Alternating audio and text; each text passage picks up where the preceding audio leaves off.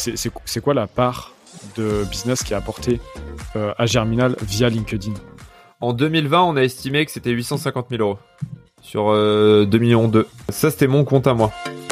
Si demain je prends un poste un CDD, un CDI, peu importe, et pas prendre de risques, mais en fait, je me tire une balle. Mais littéralement, tu vois. Parce que. ou alors, je, je fais un burn-out. Bah, moi, de me dire ça, c'est devenu un warning. C'est-à-dire quand je me dis ah j'aimerais bien être salarié, c'est que je suis fatigué et que je me repose, que je réfléchisse au sens de ce que je fais. Mais oui, ça m'arrive régulièrement. Ouais. Et oui, si j'étais salarié, euh, la vérité c'est qu'au bout de six mois, je pèterais un câble. Certain. Moi, je sais pas. Et, et c'est pas négatif. Hein, c'est juste euh, c'est à la fois une bénédiction et une malédiction. Mm-hmm. Je veux dire, euh, j'aimerais bien pouvoir me mettre à un poste et pouvoir kiffer pendant des années, tu vois. Mm-hmm. Et juste, je suis incapable de le faire, quoi. Donc, du coup, je joue avec mes armes. C'est un conseil de mon père. Si vous avez envie de vous lancer, arrêtez d'y penser. Sortez de vous les doigts du cul et lancez-vous. Nous avons à apprendre de chacun. Je suis Baptiste Piocel, entrepreneur et podcasteur passionné. Avec Anecdote, je pars à la rencontre de ceux qui entreprennent. Entrepreneurs, sportifs, artistes, mes invités ont choisi d'entreprendre leur vie. Découvrez les secrets de leur réussite au travers d'anecdotes personnelles, de discussions passionnantes et captivantes. Ils ont fait le choix de la liberté, la liberté de choisir leur vie. À chaque épisode, découvrez trois conseils et leviers actionnables dès maintenant pour vous aussi entreprendre votre vie. Pour ne louper aucun épisode et avoir du contenu bonus, suivez-moi sur LinkedIn et Instagram, anecdote-du-bas podcast. Bonjour à tous, bienvenue sur ce nouvel épisode d'Anecdote. Euh, un épisode encore une fois à distance, euh, mais on commence à, s'y accoutumer de plus en plus. Euh, aujourd'hui, je suis en compagnie de Grégoire Gambato. salut Grégoire. Salut Baptiste. Comment tu vas? Écoute, ça va très bien. Je viens de me prendre la flotte après ma petite marche quotidienne. Donc euh, là, je suis en train de sécher au calme dans mon salon. C'est parfait. ça va. Du moment que tu es dans de bonnes conditions, euh, tout, va bien. Écoute, euh, merci beaucoup d'avoir accepté mon invitation pour passer sur Anecdote Podcast. C'est vraiment très cool. Comme le veut la tradition, je vais te laisser te présenter dans un premier temps ta carte blanche pour dire un petit peu qui tu es, d'où tu viens et où tu vas. Euh, bah, du coup, moi, je m'appelle Grand Combato, je suis CEO, cofondateur de Germinal, qu'on a lancé il y a trois ans avec Ben et Paco. Au début, on était sur un modèle de service, une agence de growth, si on pouvait résumer. Euh, et on a pivoté l'année dernière pour faire de la formation en ligne à destination des entrepreneurs. Et on est en train de, de bouger petit à petit vers une plateforme SaaS en fait pour aider euh, les entrepreneurs à se lancer en fait à passer de 0 à 1 million d'euros de chiffre d'affaires. C'est vraiment notre mission, c'est d'aider un maximum d'entrepreneurs à le faire. On s'est fixé pour ça objectif 1 million d'entrepreneurs à 1 million d'euros de chiffre d'affaires. C'est assez ambitieux, mais, je pense qu'on peut arriver à le faire. Et, euh, sinon, je suis assez, euh, je suis assez actif sur LinkedIn. Euh, ça a été pour moi, c'est un peu, il y a beaucoup de gens qui m'ont découvert grâce à LinkedIn en 2020. J'ai pas mal forcé. J'ai réussi un petit peu à craquer l'algo, ce qui se passait dessus, etc. sinon, à titre perso, bah, moi, je suis un mec de vif. Donc, à côté, dans la banlieue de Grenoble, j'ai fait, j'étais au lycée en ZEP. Après, j'ai fait une prépa que j'ai ratée. J'ai continué à la fac de droit.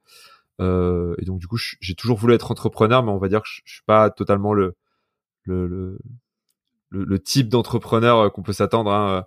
Euh, rien que le, enfin, je suis un mâle blanc, mais bon voilà, comme j'ai fait des études en droit, que je viens, je viens de Grenoble, c'est un petit peu particulier, donc ça donne une saveur assez particulière à, à comment dire, à l'entrepreneuriat. Et, euh, et, voilà. Sinon, je vais essayer de dire un truc intéressant, mais j'ai rien de plus. Ouais, sinon je suis passionné, je fais du, j'aime beaucoup le voyage à vélo en tandem avec ma copine. Et sinon, euh, j'aime beaucoup marcher. Voilà, c'est, je, suis un peu un mec. Euh, en fait, j'ai des, j'ai des sports de vieux. C'est génial, c'est qu'à 50 ans, je pourrais toujours faire exactement les mêmes trucs que maintenant. ça bougera pas. Putain, le, le tandem, c'est, c'est drôle ça quand même. Euh, je, je, je crois n'avoir jamais rencontré quelqu'un qui fait du tandem. Euh, bah moi, j'en croise de temps en temps, mais c'est vrai que c'est rare. On en fait depuis 2014 avec ma copine, et en fait, on fait des voyages à vélo. Euh, la première fois, on a voulu faire un voyage à vélo à travers l'Europe.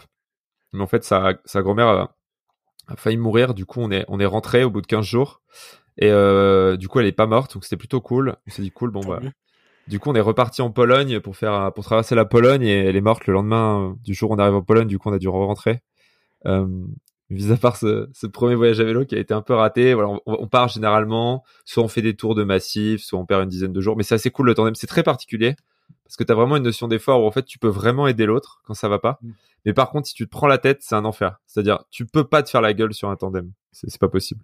C'est une bonne épreuve euh, du couple pour voir si le couple est solide, non? Ouais, si tu te fais confiance, parce que celui qui est derrière, en fait, il voit rien, il peut rien faire. Donc c'est, euh, elle doit me faire complètement confiance dans les descentes. Et au début, j'ai fait du tandem avec elle, avec mon meilleur pote, pas en même temps bien sûr, mais mon meilleur pote, il avait totalement confiance. Et elle, mais elle avait pas du tout confiance. Donc c'était assez marrant. Et c'est venu avec le temps. Hein. Dans une autre mesure, j'ai déjà fait de la trottinette électrique avec ma copine et ça s'était pas du tout bien passé. ah bah le tandem c'est pire. Je peux te garantir que c'est. pire. Ouais. Parce qu'en plus le tandem faut être synchronisé, faut s'arrêter en même temps, faut démarrer en même temps. C'est. Euh, je me souviens de la première montée qu'on a fait tous les deux, euh, en, un col. Et elle arrive en haut, elle me dit putain, en fait elle a jamais vraiment fait de vélo de montagne. Et du coup, elle savait pas comment fallait forcer. Et moi, j'étais au bout de ma vie, j'en pouvais plus. Elle était en mode putain, on est bien monté, euh, ça va vite et tout. Euh. c'est pas trop fatigant en fait la montagne. moi, j'étais au bout de ma life. en fait, en fait, elle pédalait pas beaucoup, mais elle s'en rendait pas compte. Enfin, ouais, c'était marrant. Voilà. Bah, c'est bien, c'est un bon un bon début d'épisode. Ça, on parle du tandem, c'est cool, j'aime bien. Euh, bon, on est plus ici pour pour parler d'entrepreneuriat, mais mais ce genre de sujet, moi, ça, m'intéresse toujours de, de connaître les passions de, de mes invités. C'est trop trop top. Euh, Ouais, tu, tu, tu l'as dit, toi, tu viens de la province, donc de Grenoble en l'occurrence. Euh, en fait, ça, ça m'a fait rire que, que tu dis ça, euh, que tu, tu dis t'as pas l'archétype d'un entrepreneur euh, comme on a beaucoup l'habitude d'en voir. Euh, en gros, école de commerce Paris, tu vois. Euh, toi, c'est quoi de la, ta vision de l'entrepreneuriat en province Totalement décentralisé. En plus, t'es loin de Paris. moi, à la limite, je viens de Rouen, tu vois. Géographiquement, c'est assez proche de Paris. Mais quand t'es loin de Paris comme ça, tu penses quoi de l'entrepreneuriat ouais, qui, qui, vient de la Provence? Bah En fait, quand, quand t'es pas de Paris, euh, tout est beaucoup plus dur. C'est-à-dire, euh, déjà, tu as des, des gens qui sont... En fait, en gros, généralement, les gens qui ont beaucoup d'ambition et beaucoup de niveau, il y en a 90% qui montent à Paris, tu vois, ou qui vont euh, à New York, des choses comme ça. Donc, en gros, tu as toujours des gens très forts, mais tu en as beaucoup moins pour t'accompagner au début. Et même les batchs, tu vois, de Genre, euh, si tu prends euh, le wagon, euh, le niveau des gens, etc., t'as as toujours des gens très forts, mais en fait, la moyenne est plus basse, tu vois, parce que les gens qui, qui sont pétris d'ambition, qui ont un gros niveau et tout, ils montent tout de suite à Paris, mmh, parce que mmh. c'est naturel, ça attire un peu tout, c'est le problème de la centralisation. Et du coup, moi, bah, en fait, j'ai un peu, j'ai un peu ramé, parce que j'ai découvert des gens qui étaient plutôt bons, tu vois, à Coworking Grenoble, par exemple, mon espace de coworking, mais il y avait qu'un seul espace pour apprendre l'entrepreneuriat. Et pour trouver des gens forts, il faut galérer. Et au début, j'étais au Pépitosé où le niveau à l'époque était assez faible. Alors c'était normal, c'est les étudiants, mais plus faible qu'à Paris, tu vois. Et du coup, bah en fait, t'as as moins de ressources, t'as moins de talent, t'as moins d'apprentissage. Euh, et pourtant, bah t'as les mêmes clients que les autres. Donc en fait, pour moi, c'est un vrai désavantage, sauf sur certains types de business. Par exemple, là, si tu veux faire de la tech euh, hardcore, la euh, deep tech et compagnie Grenoble, c'est presque aussi bien que Paris. Et c'est un vrai avantage, plus que tu as des salaires plus faibles. Mm. Mais en gros, moi, j'ai été obligé de, de, monter à Paris un moment. Un moment, je montais à Paris cinq jours par semaine pour pouvoir euh, pour pouvoir être au niveau, quoi, tout simplement, pour parce que même les fonds d'investissement, ceux qui sont basés à Grenoble, ils sont moins bons, moins bien cotés que ceux qui sont à mm. Paris, et, tout est comme ça. Quoi. Donc c'est vraiment une difficulté supplémentaire. Et nous, la vision là avec l'antichambre, c'est vraiment de faire un accélérateur, un incubateur dématérialisé, où en fait, même si tu es dans la Creuse, bah, en fait, tu as presque les mêmes chances qu'un mec à Paris. Quoi. Ouais. Euh, et se dire que le remote, le en ligne, c'est aussi l'occasion d'arriver. Enfin, aujourd'hui, il n'y a plus aucune raison que tu sois limité par ton accompagnateur. Je veux dire, si tu as une formation de très bonne qualité euh, et que tu peux après poser tes questions dans une communauté, etc., et qu'on te guide en fonction de ta donnée sur ce qu'il faut faire, euh, que tu sois à Paris, à Rennes ou dans la Creuse, bah, en fait, ça devrait rien changer quoi. Aujourd'hui avec les technos qu'on a, et c'est loin d'être le cas encore, parce que tous les acteurs sont très très physiques aujourd'hui encore. Donc faut se déplacer quoi donc toi, ta vision, c'est que ça va changer. Le, physique euh, va, va pas être. Alors, il est, il est moins important qu'avant, surtout avec le Covid. Mais euh, est-ce que toi, tu penses que du coup, le physique aura une place moins importante que le virtuel euh, Beaucoup moins importante. Moi, je suis convaincu qu'il y a une armée d'entrepreneurs. En fait, moi aujourd'hui, on me dit, nous, on va s'attaquer aux entrepreneurs qui se lancent tu vois, sur des business entre guillemets, pas forcément start-up, mais aussi bah, lancer ton e-commerce hmm. en ligne, tu vois, genre lancer tes cours en ligne lancer ton agence, euh, tes freelances, etc. Tu on s'attaque à, pas mal de problématiques qu'on a verticalisées avec l'antichambre pour faire des parcours personnalisés en fonction parce que c'est pas du tout les mêmes enjeux. Et moi, je pense que il y aura une vraie vague d'entrepreneuriat dans toute la France. Et euh, là, je pense que les années 2010 ont été les années des startups parisiennes les années 2020 ce seront l'année des entrepreneurs provinciaux, quoi. Euh, et qu'on aura vraiment énormément de création avec avec des avec des beaux succès. Et plus on aura de beaux succès en province, loin de la capitale entre guillemets, plus ce sera facile d'entreprendre parce que plus il y aura de succès, plus il y aura de talents qui seront accessibles de partout. Et nous, notre objectif, c'est vraiment de dire, on, on, on, emmène la connaissance partout et ensuite on crée des communautés locales. et tu vas pouvoir rencontrer des gens qui ont aussi un haut niveau de connaissance que toi. Et du coup, je pense qu'en effet, le, le physique sera toujours important, mais tu pourras avoir du physique à 20 km de chez toi, quoi. Parce que parce qu'on va arrêter cet exode où tout le monde part à Paris, parce que si tu pars pas à Paris, t'as plus rien. Et je pense même que les gens se diront, waouh, mais en fait réussir en province c'est même plus facile parce que t'as un meilleur cadre de vie, euh, t'es en remote, euh, tu peux, t'as un meilleur équilibre de, de, tu vois, de travail et compagnie. Mm. Et euh, je pense qu'on peut vraiment inverser la tendance. Et moi, je pense que dans 7-8 ans, on se dira, bah, ce sera un vrai choix de vie. Et c'est pas les plus ambitieux qui iront à Paris, ce sera juste, bah, en fonction de ce que tu veux faire, tirer à Paris ou pas, quoi. Oui, bah, d'autant plus qu'on voit, bah, ça, ça a été aussi impacté euh, forcément par la crise, etc. Mais les, gens partent de Paris, tu vois. Euh, moi, je suis, je suis en Normandie. Euh, tu verrais toutes les baraques euh, du là où j'habite. Alors pas, pas, sur Rouen, hein, mais mais à la campagne, dans l'heure d'où je viens. Toutes les baraques, elles sont toutes vendues à des Parisiens à des prix exorbitants, et même des baraques à chier, tu vois, où il y a, je, je, caricature un peu, mais même pas le courante. T'as as les Parisiens, ils, se cassent tous de Paris, ils achètent tous en Normandie. C'est presque, c'est presque un cliché. et, euh, et je pense qu'il y, y, y a, un vrai exode, comme tu l'as dit, parisien, et que ça peut être hyper bénéfique pour la, pour la province. Euh. Bah moi, l'objectif, c'est que c'est plus que les Parisiens partent en Normandie, c'est que les Normands restent en Normandie, tu vois. C'est-à-dire que ouais, ouais, complètement. C'est qu'on arrive à un stade où parce que bon, les Parisiens qui vont, ils, me saoulent un peu aussi. Euh... J'aime bien les Parisiens, mais quand ils se pointent chez moi et qu'ils achètent les grosses baraques, euh, tu vois. Mais euh, que juste un entrepreneur comme moi, bah, ils, réussissent de chez lui, quoi. Tu vois, dans, dans la région d'où il vient parce qu'il aime ça et qu'il soit plus obligé, enfin, tu vois, que ce soit vraiment un choix de monter à Paris, ce soit plus genre, bah, si, si tu montes pas, t'es, t'es mort, quoi. Hmm. Mais euh, puis je pense qu'à un moment les Parisiens bon ils vont descendre ils vont se rendre compte qu'en fait c'est pas si génial que ça ils vont remonter chez eux remonter, ça c'est certain et en tout cas puis ça va faire baisser le prix de l'immobilier à Paris et tout ça je pense que ça va hmm. rééquilibrer les choses hein, tout ce qui est télétravail etc ah oui, c'est certain. En tout cas, pour l'entrepreneuriat, je pense qu'il y a un vrai virage à prendre et je pense que tous les grands incubateurs, accélérateurs qui sont lancés euh, au début de, dans les années 10, euh, entre guillemets, je pense qu'aujourd'hui, euh, s'ils devaient se relancer, ils devraient tous se relancer en ligne. Avoir euh, 3000 mètres carrés de bureau ou d'incubateur ou des choses comme ça, je pense qu'aujourd'hui, ça, dans une certaine mesure, ça a un sens, mais je pense qu'à terme, ça n'en aura plus. Et c'est déjà un peu ce qui se passe. Hein. Il y a beaucoup d'incubateurs qui maintenant sont en, remote, voire en full remote. Hein euh, ou qui passent ou qui passent en remote ou qui ont passé en moitié remote, moitié physique. Je trouve qu'il y a, il déjà pas mal d'incubateurs. Enfin, en tout cas, l'incubateur de Neoma euh, dans lequel je suis, c'est le cas. Euh, maintenant, avant c'était uniquement physique et géographique. Maintenant, c'est remote euh, international. Il y a même des, gens qui sont au Sénégal, etc. En Afrique du Nord, c'est top. Et des gens qui sont à la montagne aussi dans les Alpes. Et euh, je pense aussi à bah, The Family qui est passé en full remote international aussi. Je pense qu'il y a beaucoup d'incubateurs qui ont pris euh, cette euh, cette alors je sais pas si c'est une vague ou si c'est une nécessité ah, mais après c'est une nécessité mais c'est pas leur ADN de base tu vois on verra hein, peut-être que l'avenir me donnera tort mais nous tu vois on s'est monté comme ça quoi mm, mm. et du coup tu fais énormément de choix différemment tu vois nous tout l'accompagnement on s'est dit mais en fait faire des lives enfin Bon, bref, tu verras quand la version de l'antichambre V3 va sortir. Euh, je, je pense que. on, va, on va en parler après. Je, je, pense que ça va, ça va faire bizarre à quelques. Enfin, ça va faire bizarre parce que chacun son, chacun son marché et on s'attaque à, un segment qui aujourd'hui est assez peu adressé. En fait, les entrepreneurs, entre guillemets, qui se lancent en ligne avec des business traditionnels, je disais e-commerce, agence et compagnie, ils sont mm. très, très, très mal desservis, ces gens-là. Euh, ah je pense pas que ce soit la cible ni de The Family ni de l'incubateur. Non, non, non, non, euh, non, pas du tout. Euh, pas du non, tout. non, mais j'étais en train de moto. Voilà, je, précise parce que c'est vrai qu'on pourrait croire qu'on est en frontal avec The Family alors que pas du tout pour le coup. Non, non, euh... oh non, je voilà. Ah non, mais c'est moi qui, qui la façon dont je le disais, on pourrait le croire. Bon, bref, pardon. T'en fais pas, il y, a, y, a, aucun problème.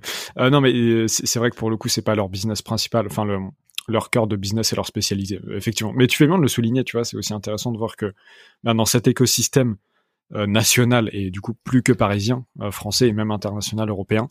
Euh, bah en fait, il y a vraiment une pluralité d'acteurs qui est hyper top et hyper spécialisé et qui répond à tous les besoins de la multitude et de la pluralité d'entrepreneurs qui existent, tu vois. Donc, donc c'est top en vrai, trop cool. du coup, on, on, va parler de, de la V3 du coup de l'antichambre après, mais j'aimerais bien que tu refasses un petit topo sur ce qui est un petit peu germinal, d'où ça vient, où est-ce que vous en êtes un petit peu maintenant Qu'est-ce que vous faites et pourquoi c'est une, une, boîte euh, cool? Bah Germinal, du coup au début, euh, donc on s'est lancé en mode agence en physique à Paris. Hein. Donc, euh, on a fait 1,2 million d'euros de chiffre d'affaires la première année, ce qui pour moi c'est juste incroyable parce que sur mes trois précédentes boîtes, j'avais totalisé 3000 euros de chiffre d'affaires. Enfin, trois précédentes boîtes. Un projet mort dans l'œuf et deux projets vraiment on peut pas considérer ça comme des boîtes, mais j'avais des associés, on a essayé de faire des trucs, mais c'était pas vraiment des, enfin, c'est un peu difficile de mmh. qualifier ça de mmh. projet de boîte. Et, euh, et ensuite, euh, donc, on est monté à une dizaine de personnes la première année.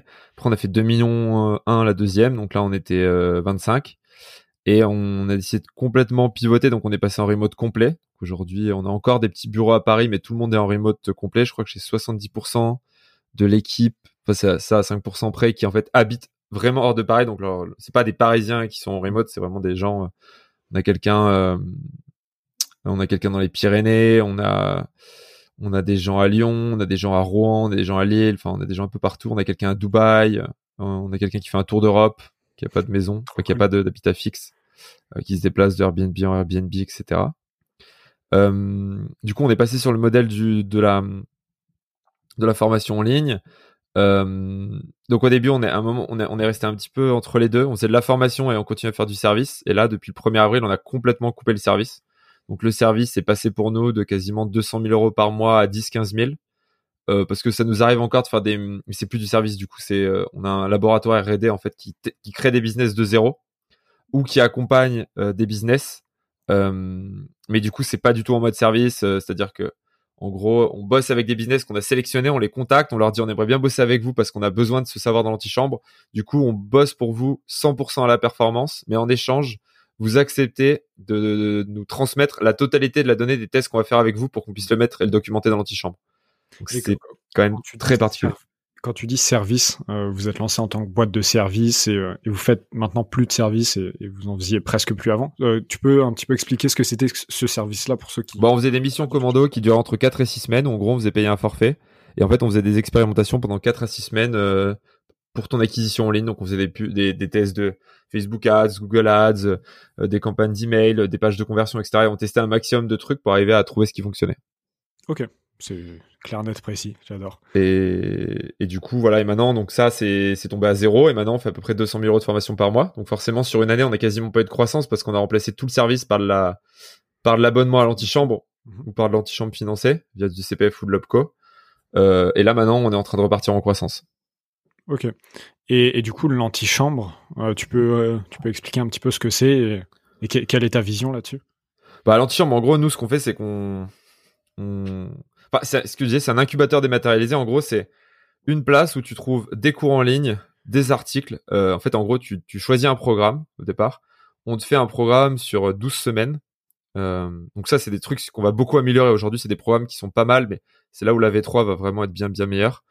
Euh, mais tu as un programme, en gros, sur 12 semaines avec du contenu à regarder, des actions à faire, etc. Euh, donc là, tu as de la formation en ligne, des articles, et tu as une communauté dans laquelle on a tous les gens de notre pôle R&D qui répondent à tes questions. Donc, quelle que soit ta question, on peut te répondre euh, dans la journée. Donc, c'est hyper cool pour aider les gens. Euh, et ensuite, euh, j'étais en train de... Faut que j'arrête de parler de la V3, ça ne sert à rien, elle n'est pas sortie. Mais en gros, voilà, c'est des ressources en ligne avec un programme et une communauté pour t'aider à progresser. En gros, tu payes au mois.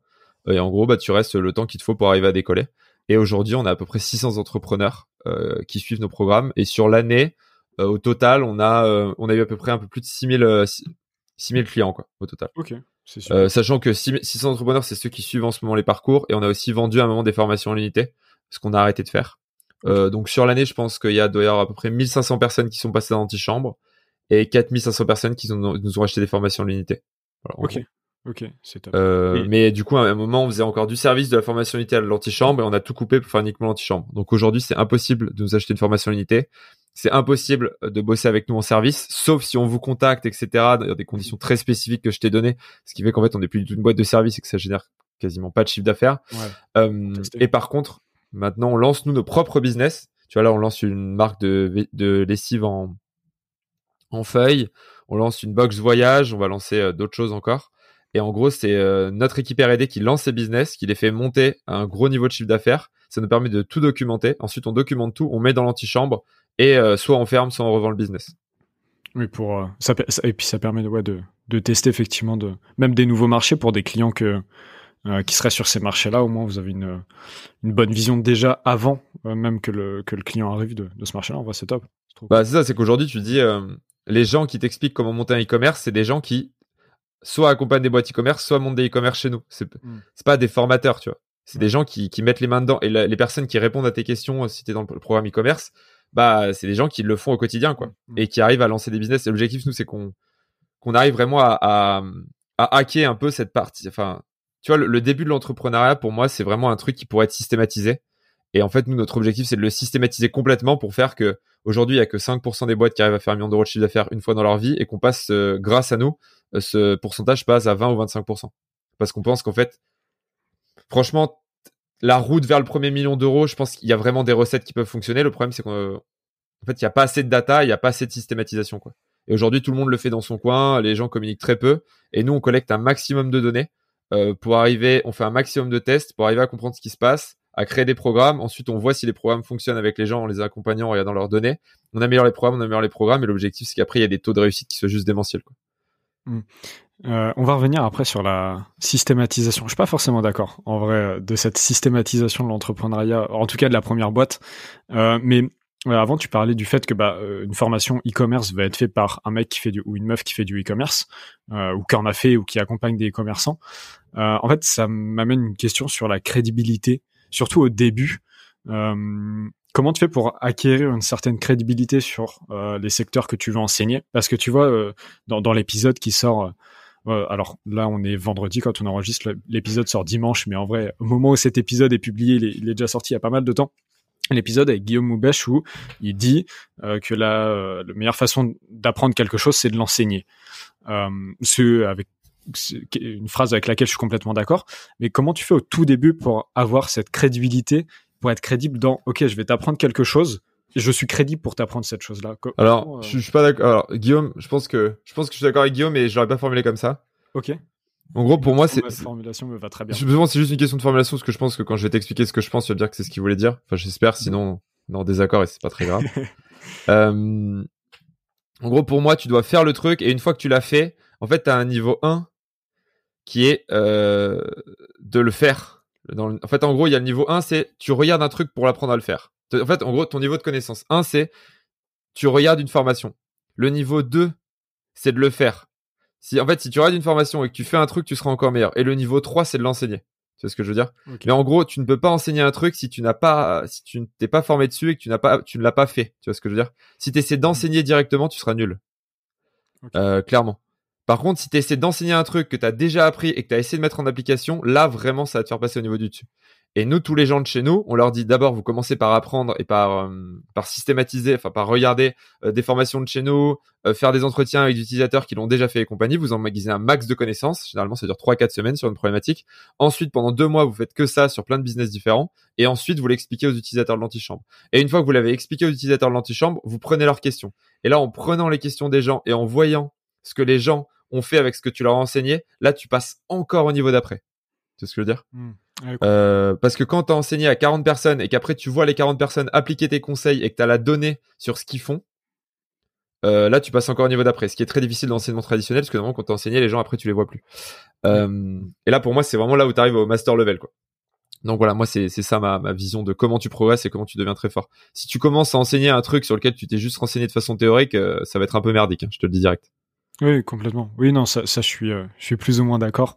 Euh, mais ça, ça me fait me poser une question. Comment tu peux enseigner des choses? Enfin, tu peux pas tout faire dans la vie, tu vois. Euh, alors, je dis pas que tu peux tout enseigner, euh, mais tu peux apprendre plein de choses. Tu vois, par exemple, je j'ai pas forcément d'exemple en tête, mais. Mais tu vois, pour le e-commerce, nous les gens, ils font que du e-commerce pendant un an ou un an et demi. Ouais. Ah bah le problème, c'est que s'il fait du e-commerce, après il fait du SaaS, après il fait de la, bah le mec il va, il va, il va pas être bon.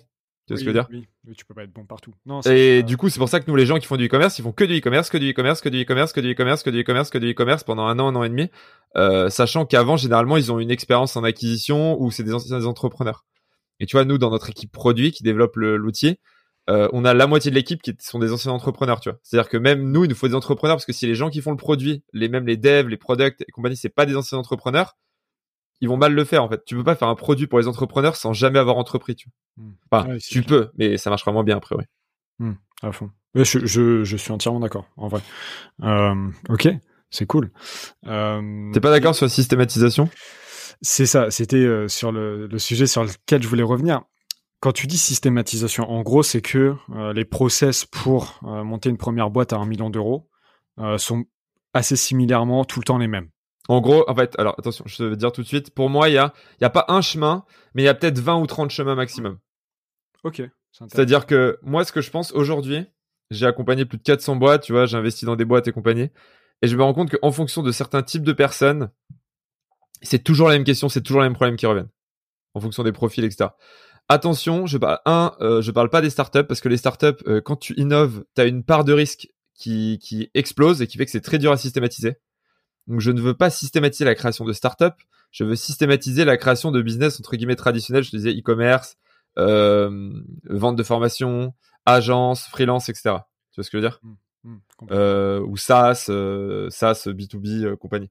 Parce que ça se ressemble beaucoup. Si tu fais un produit innovant dans la deep tech ou euh, sur un, tu vois, genre un truc à la, comment il s'appelle, par exemple, la livraison de course, ce que fait Cajou de révolutionner la livraison de course avec énormément de concurrence et compagnie. Là, là, il y a, y a, des patterns, mais il y en a très peu, tu vois.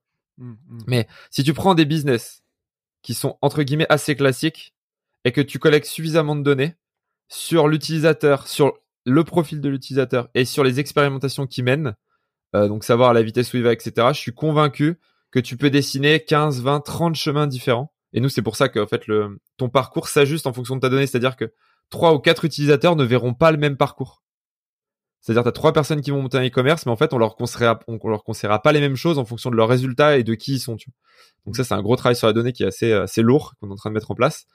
Euh, mais moi, je, moi, je te le dis, tous les, entrepreneurs que j'accompagne, genre, par exemple, aujourd'hui, monter une agence en B2B, monter un e-commerce, quand tu discutes avec des gens, ça se ressemble tellement la façon dont ils ont monté leur truc. Euh, et tu te rends compte que il y a des gens qui te disent non, ça, ça, enfin, il y a toujours la règle des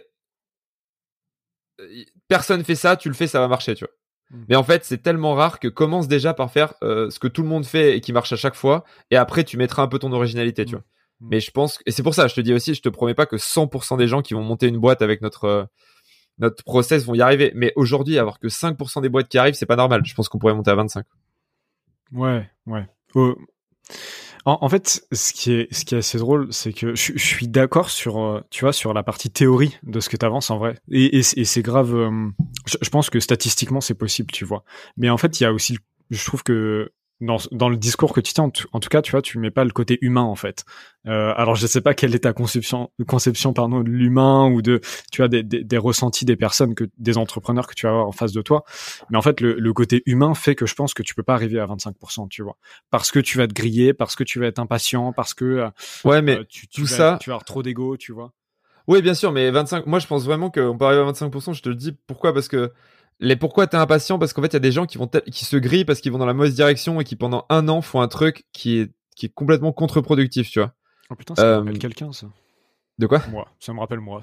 non mais moi, mes deux premières boîtes, mec, je veux dire, enfin même sur le recrutement, et, et, on va pas faire que le growth, hein. on va faire le recrutement, on va faire les finances, tu vois, on va vraiment expliquer les choses. Je veux dire, il y a des erreurs de base.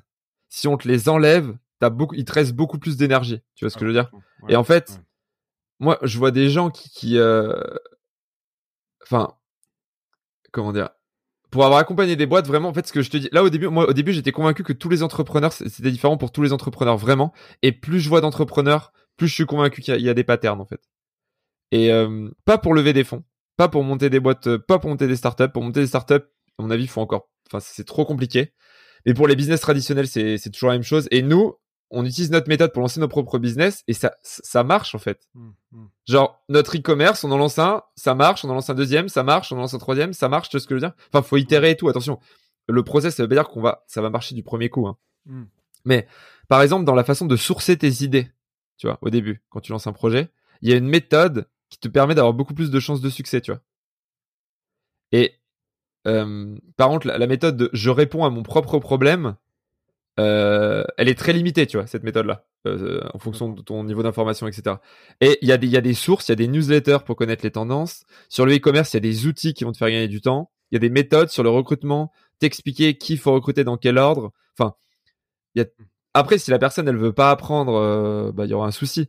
Mais honnêtement, enfin, c'est moi, je, moi, je me suis rendu compte que je répétais toujours la même chose en coaching euh, quand je coachais les entrepreneurs et qu'à chaque fois que les gens l'appliquaient, ils revenaient en me disant putain j'ai fait ça, ça a tellement bien marché. Mm. Euh, et c'est pas parce que je suis un génie, hein, c'est juste du nombre. hein. C'est pas. Genre, Ah au non, début mais- j'étais nul Ouais. comme tout le monde. c'est bien de le reconnaître. Il y en a qui le reconnaissent pas. Euh, ou qui ont du mal. Non, non mais clairement je, je, je, moi je suis un mec laborieux, c'est-à-dire que Mm. quand je fais un truc au début ça marche jamais. Genre au rugby j'ai mis trois ans avant d'arriver à taper un coup de pied de plus de 20 mètres. Pour ceux qui font du rugby vous savez à quel point c'est affligeant. Euh, et à la fin, enfin voilà, je, tout ce que je fais, je mets, je mets beaucoup de temps avant de le réussir. Mais euh, du coup, tu dis euh, pour enseigner quelque chose, il faut l'avoir fait. Pour, en gros, c'est ça. Toi, c'est, enfin, comment dire? Tu dis tes trois premières boîtes ont pas marché. Enfin, tes trois premiers projets. Enfin, deux, ouais, on va dire euh, deux premiers projets, parce que la, la, la première boîte, j'ai honte, c'est même pas une boîte, c'est vraiment un truc qui a avorté. Les deux premiers projets, voilà, les n'ont deux pas premiers marché. projets ont pas marché. Euh, et après, t'as, euh, tu t'es lancé sur le gros. Mais c'est quoi que t'as fait vraiment en premier, tu vois, euh, avec avec Germinal ou avec tes associés, et qui t'a permis après de dire bon bah en fait, ok, maintenant on sait faire ça. On peut pa- passer soit au next step, soit de l'enseigner et vendre des formations. C'est quoi le, le, le first one que t'as fait sur sur Germinal? C'est-à-dire comment j'ai mon premier client, tu veux dire ou... Ouais, premier client, première, euh, enfin premier euh, première mission commando, tu vois. La première que mission, c'est j'ai j'ai donné une conférence et euh, la personne m'a dit ça m'intéresse et du coup je lui ai dit bah je fais pas de presta, elle m'a dit bah ça m'intéresse, du coup j'ai cherché des gens pour faire cette presta avec moi qui étaient Benjamin et Paco et après on s'est associés. Mais tu vois par exemple, je veux dire, je me suis mis à poster sur LinkedIn au bout d'un an et demi. Enfin, je commençais à poster au début, mais en fait, si j'avais si j'avais su comment faire du contenu sur LinkedIn, euh, j'aurais pu trouver mes clients comme ça au lieu de galérer à faire des conférences, euh, tu vois. C'est-à-dire que moi, j'ai réussi au début parce que j'ai réussi à me faire un petit peu de réseau à Grenoble. Donc vraiment euh, galérien. Ma première conférence, c'était la femme du mari du pote d'un mec qui était venu à ma formation, genre aucun sens. Mm. Euh, et c'était vraiment un coup de bol, mais en fait, je me rends compte avec le recul que j'aurais pu faire ça de façon beaucoup plus. Enfin, je veux dire, les 12 premiers mois de Germinal, j'aurais pu les faire en deux, quoi. Tu vois ce que je veux dire? Oui. Euh. Mais juste, euh, et j'ai réussi, et, et du coup, j'ai l'impression que ce que j'ai fait est unique, tu vois. Mhm. Euh, alors qu'en fait, pas du tout. En fait, c'est juste que je l'ai fait en mode. En fait, j'ai fait des trucs, plein de trucs pas du tout optimaux, et il y en a un qui a fini par marcher, tu vois. C'est cool, mais si j'avais commencé par un truc optimal, ça aurait marché tout de suite. Enfin, bref. Mais Oui, après, du coup, ouais, ce le premier client, on l'a eu comme ça, et après, ça a été du bouche-oreille, tu vois. Euh, mais c'est pareil. Là, pareil. J'ai eu, j'ai eu du bol sur les premiers clients parce que j'ai signé trois clients qui pouvaient me prendre des contrats annuels, tu vois. Donc 100% chance. Tu vois ce que je veux dire? Ouais. Du coup, quand après, j'ai plus euh, eu de clients avec des contrats annuels, je savais pas comment faire. Parce qu'en fait, je l'avais réussi, mais sans savoir pourquoi. Tu vois ce que je veux dire? Mm, T'avais pas l'analyse, t'avais pas la data. Et du coup, je l'avais pas analysé, tu vois. Et par exemple, Germinal, quand on est passé du service au produit, c'est incroyable. Enfin, de la formation en ligne puis au produit. Parce qu'au début, c'était vraiment de la formation en ligne, c'était vraiment pas un produit, c'était juste des cours euh, sur une plateforme. C'était, c'était quand même assez basique. Euh, bah en fait, le fait de relancer un business, je me suis rendu compte de plein de trucs que j'avais que j'avais réussi, mais sans les sans les conscientiser, sans les comprendre, tu vois. Mm. Et bref, mais voilà, nous, nos premiers clients, c'était ça. Et la première mission, c'était c'était Sylvie, c'était euh, une assurance en fait. Ils faisaient de l'assurance santé. Et leur leur agent, c'était vraiment nul. Tu sais, ils leur prenaient genre 1500 euros pour changer la couleur d'un bouton sur leur site. Ouais, c'est bon, ça arrive ça. Et ouais, et en fait, on est juste allé dans un secteur où c'était une petite boîte qui avait une agence toute pourrie. Et du coup, euh, bah, du coup, ils nous ont fait confiance et euh, ils étaient hyper contents. Et même si on était nuls, en fait, c'était déjà tellement mieux, tellement frais euh, pour eux qu'ils ont, ils ont kiffé, quoi.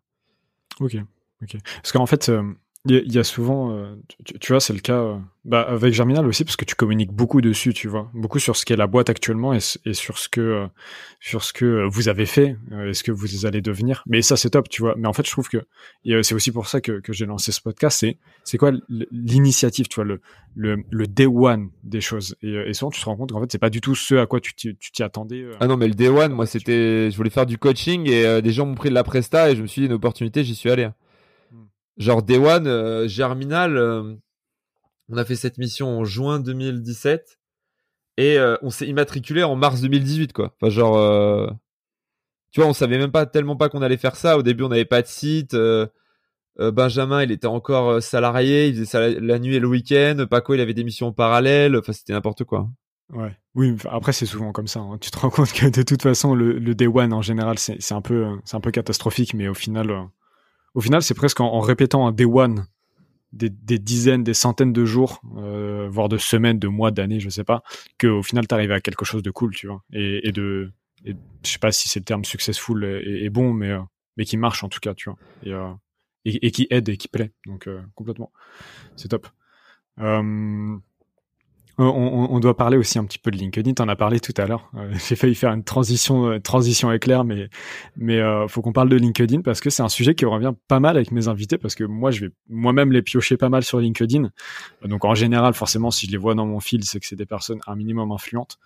Euh, si on parle d'influence sur LinkedIn, on parle de toi, tu vois, ça va un petit peu de pair en général. Surtout en 2020-2021.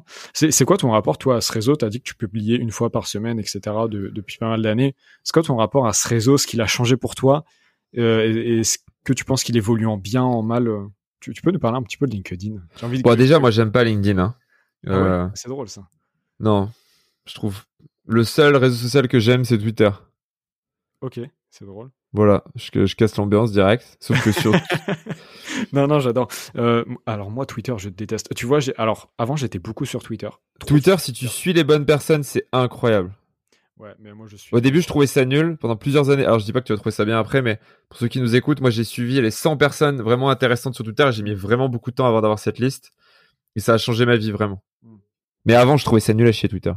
Alors moi, avant, je trouvais ça génial en fait. Euh, mais à mon avis, je devais suivre enfin je suivais des, des personnes euh, tu sais néfastes et mauvaises et parce que Twitter il y a trop de haine en fait sur ce réseau social. Ah non moi je vois plus de je vois pas de haine je vois que des gens qui discutent euh, c'est assez cool. Ah, ah bah va falloir que je me refasse un compte Twitter et que je follow des, des personnes bien parce que moi c'était plus possible et en fait j'ai supprimé euh, Twitter parce que j'étais devenu presque dépressif à cause de cette plateforme parce qu'en fait c'est la déchetterie de l'humanité et il y a trop trop de haine et de violence et tu vois de trucs. Ah ouais non moi je kiffe moi c'est justement c'est mon moment de quand je vais apprendre un truc, je me connecte 20 minutes sur Twitter et je prends mon shoot de connaissances, quoi. C'est vraiment comme ça que je le vois, moi. Ok, c'est trop drôle. Mais c'est dur, hein, d'avoir un fil comme ça. Oui, bah oui, parce que t'as vite fait d'avoir un, un T'as vite fait d'avoir un truc garbage, je suis d'accord. À un moment, moi, je suivais quelques Français, j'avais que des trucs de merde. Je me disais, mais mm. c'est quoi ces mecs? Enfin, je, je comprenais pas. C'est des étrangers que tu suis, que tu suis sur. Là, j'ai que des ricains. Je crois, j'ai trois Français. Ouais, c'est plus inspirant. En général, c'est plus inspirant. Ouais, c'est peut-être moins, moins polémique. Je sais pas trop en vrai. Genre. Et du coup, dans LinkedIn, la qualité du fil est assez mauvaise c'est dur d'avoir un fil d'actualité de bonne qualité. Et, euh, moi, en gros, euh, bah, LinkedIn, au début, bah, je faisais. Euh, j'ai, en fait, j'ai un post qui a décollé en 2019. J'avais fait 2 millions de portées, 30 000 likes. D'ailleurs, c'est un post, je m'y attendais pas du tout. Ça m'avait vraiment, ça fait un shoot d'adrénaline. J'étais, j'étais défoncé à la dopamine pendant deux jours.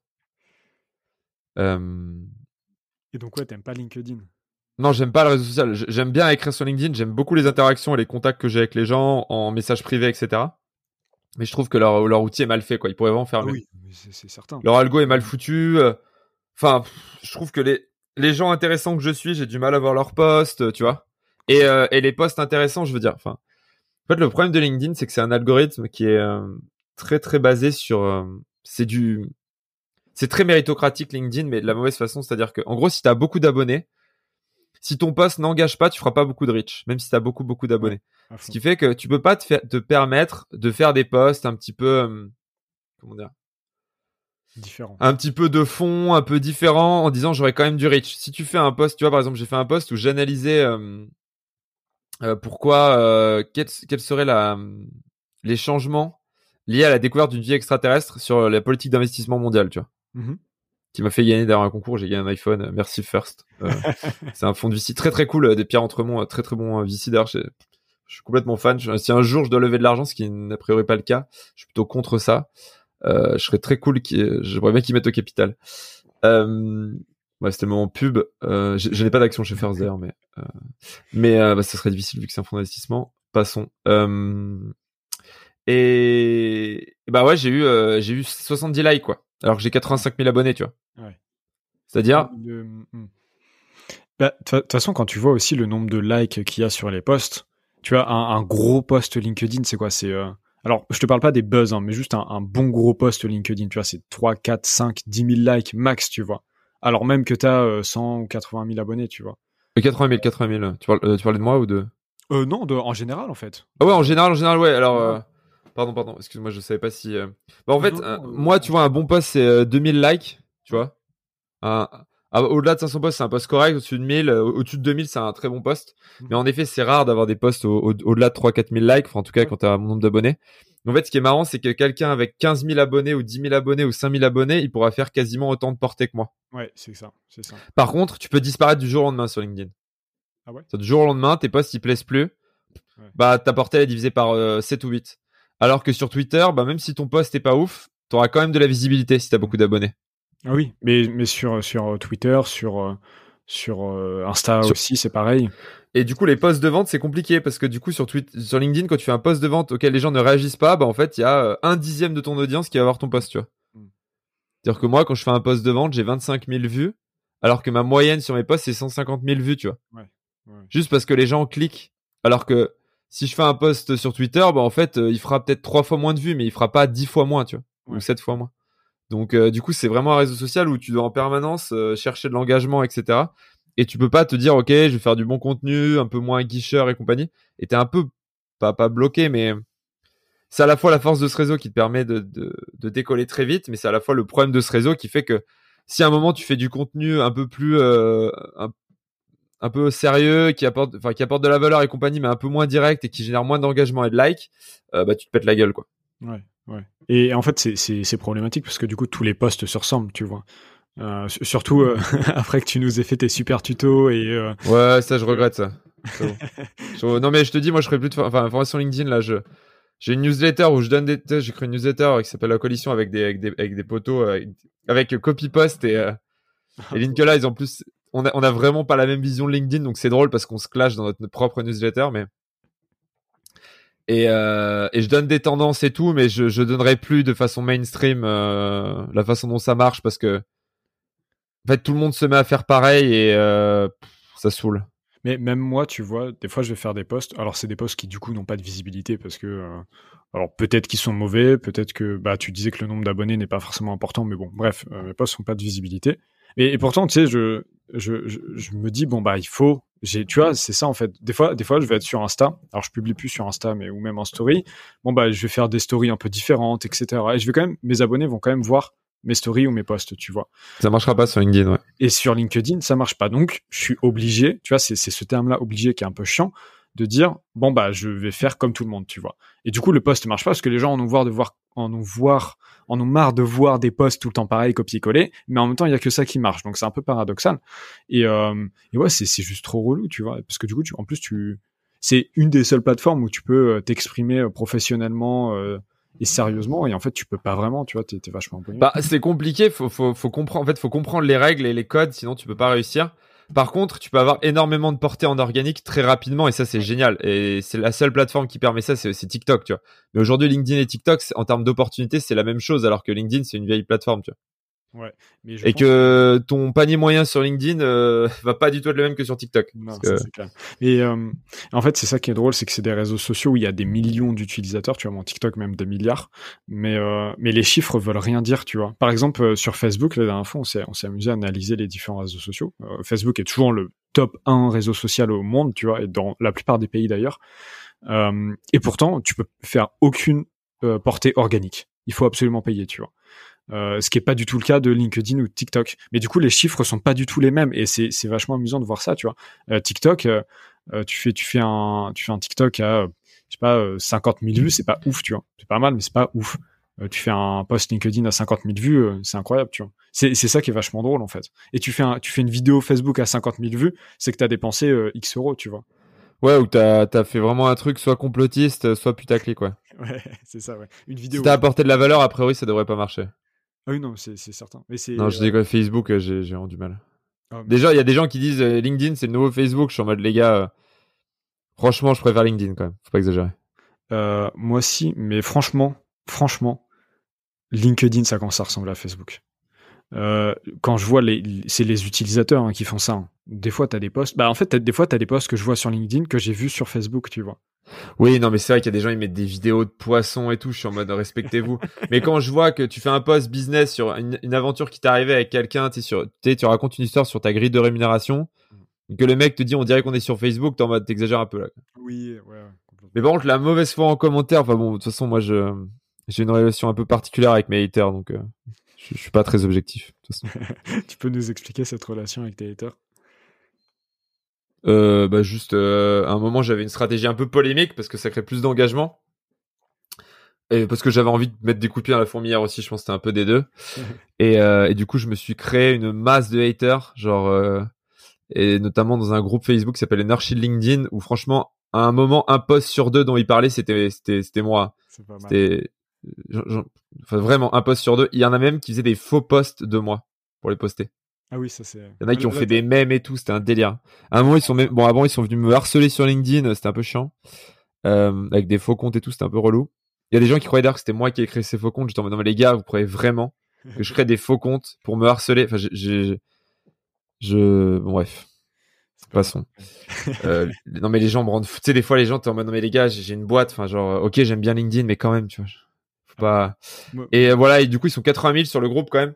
Donc, euh, des fois, je me suis pris des, des, des bonnes tornades de merde. C'était, c'était mm. sympa. Il y a des bonnes shitstorms euh, qui font plaisir. Des bonnes shitstorms. après, des fois, j'ai mérité. Hein. J'ai fait deux trois posts. Franchement, c'était pas très quali. C'est ce qu'on appelle apprendre, apprendre en public. Tu vois, c'est quand tu fais un post, tu donnes ton avis sur un sujet. Après, tu te fais défoncer par tes haters, mais aussi par par tous les gens intelligents qui traînent sur ce réseau. Et là, tu te rends compte que t'as fait de la merde. Mais bon, ça te permet d'apprendre plus vite.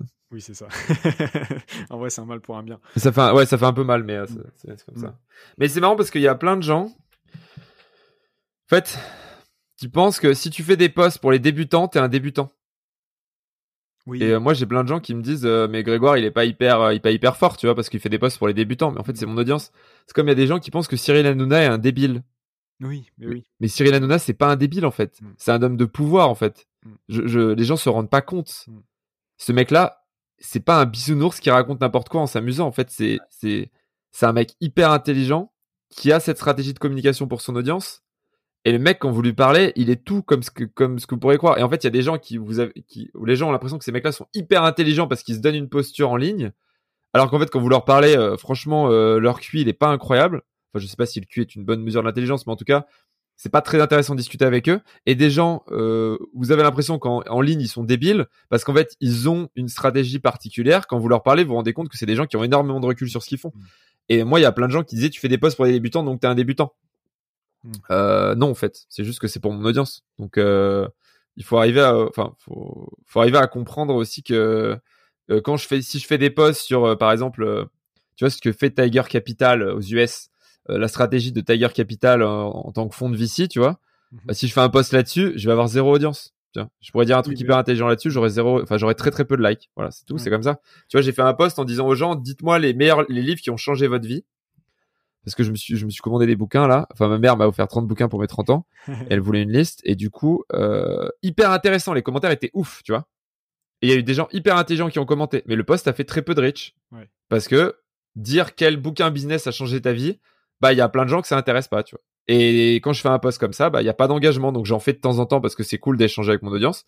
Mais la plupart du temps, tu dois faire d'autres types de posts si tu veux réussir sur ce réseau. Quoi. Voilà, c'est comme ça. Mais euh, mais du coup, euh, en fait, c'est hyper intéressant parce que la, communauté que, que tu as, enfin, quand je dis tu, c'est pas toi personnellement, mais en général, en, tant qu'influenceur, tu vois, peu importe le réseau, c'est une communauté qui est censée te ressembler. Alors, je dis pas du tout que t'es incompétent ou, que t'es débutant. Euh, non, mais, non, mais, je veux dire, moi, j'ai une communauté d'entrepreneurs débutants, donc les gens qui me suivent, c'est des gens avec qui j'ai une affinité. Mais c'est moi, il y a trois ou quatre ans, tu vois, c'est des entrepreneurs. Euh, moi, j'ai beaucoup d'entrepreneurs de province qui se lancent, euh, qui sont au balbutiement et qui ont besoin qu'on leur explique des trucs de base. Et moi, je kiffe discuter avec ces gens-là, tu vois. Enfin. Je, pense aussi, enfin c'est drôle parce que je, suis un peu pareil, euh, je pense pareil, mais en fait c'est aussi les le public ou du coup du coup la communauté qui est la plus à même d'apprendre et qui a le plus soif, tu vois. Si euh, tu te mets à communiquer auprès d'experts qui ont, euh, qui ont 50 ans et 30 ans de métier, bah forcément euh, ils ont pas peut-être pas la même soif d'apprendre ou tu vois c'est peut-être un peu caricatural puis même en termes de nombre ils sont tellement moins nombreux que même s'ils te lâchent tous un like bah en fait t'en auras 12 quoi. Non mais vraiment et en fait il faut, il faut aussi il y a aussi une stratégie de volume tu vois de, de pouvoir toucher des gens. Bah euh, et il y a un truc aussi qui est drôle enfin je sais pas si t'as remarqué cette tendance les gens qui ont réussi financièrement tapent sur les influenceurs et les influenceurs tapent sur les gens qui ont réussi financièrement. C'est-à-dire? Bah en fait il y a une sorte de dans l'écosystème entre eux. Ouais, en fait, c'est en gros les gens qui ont beaucoup d'argent, qui ont réussi avec beaucoup d'argent, euh, méprisent les influenceurs parce qu'en fait, ils aimeraient bien être influenceurs. Et les gens qui sont ah. influenceurs mais qui ont pas beaucoup d'argent méprisent un peu les gens qui ont réussi, tu vois. Tu vois ce que je veux dire? Genre parce que, non, mais c'est très drôle parce que tu verras si tu vois, il y a ce jeu vraiment. Euh, si t'écoutes des podcasts et compagnie, les influenceurs ont tendance à à balancer des trucs en mode oui, ce qui est important, c'est d'avoir plein de gens qui t'écoutent, d'avoir un impact. Sous-entendu, bon, quand t'as de la thune, ça sert à rien. Et les gens qui ont de l'argent t'expliquent que bon, les influenceurs, ils racontent quand même n'importe quoi, tu vois. Et euh, ça me fait beaucoup rire de voir ce débat. Et en fait, tu peux retrouver ce micro débat euh, un petit peu partout. Euh, c'est pas le cas pour tout le monde, mais en tout cas, ça me fait marrer. Bah, c'est vrai, parce qu'en plus de ça, j'imagine aussi que les gens qui ont de l'argent, tu vois, il leur manque un truc, c'est ça va être une communauté, ça va être des gens qui vont les suivre.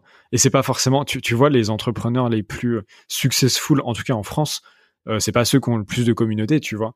Euh, ouais, donc clairement.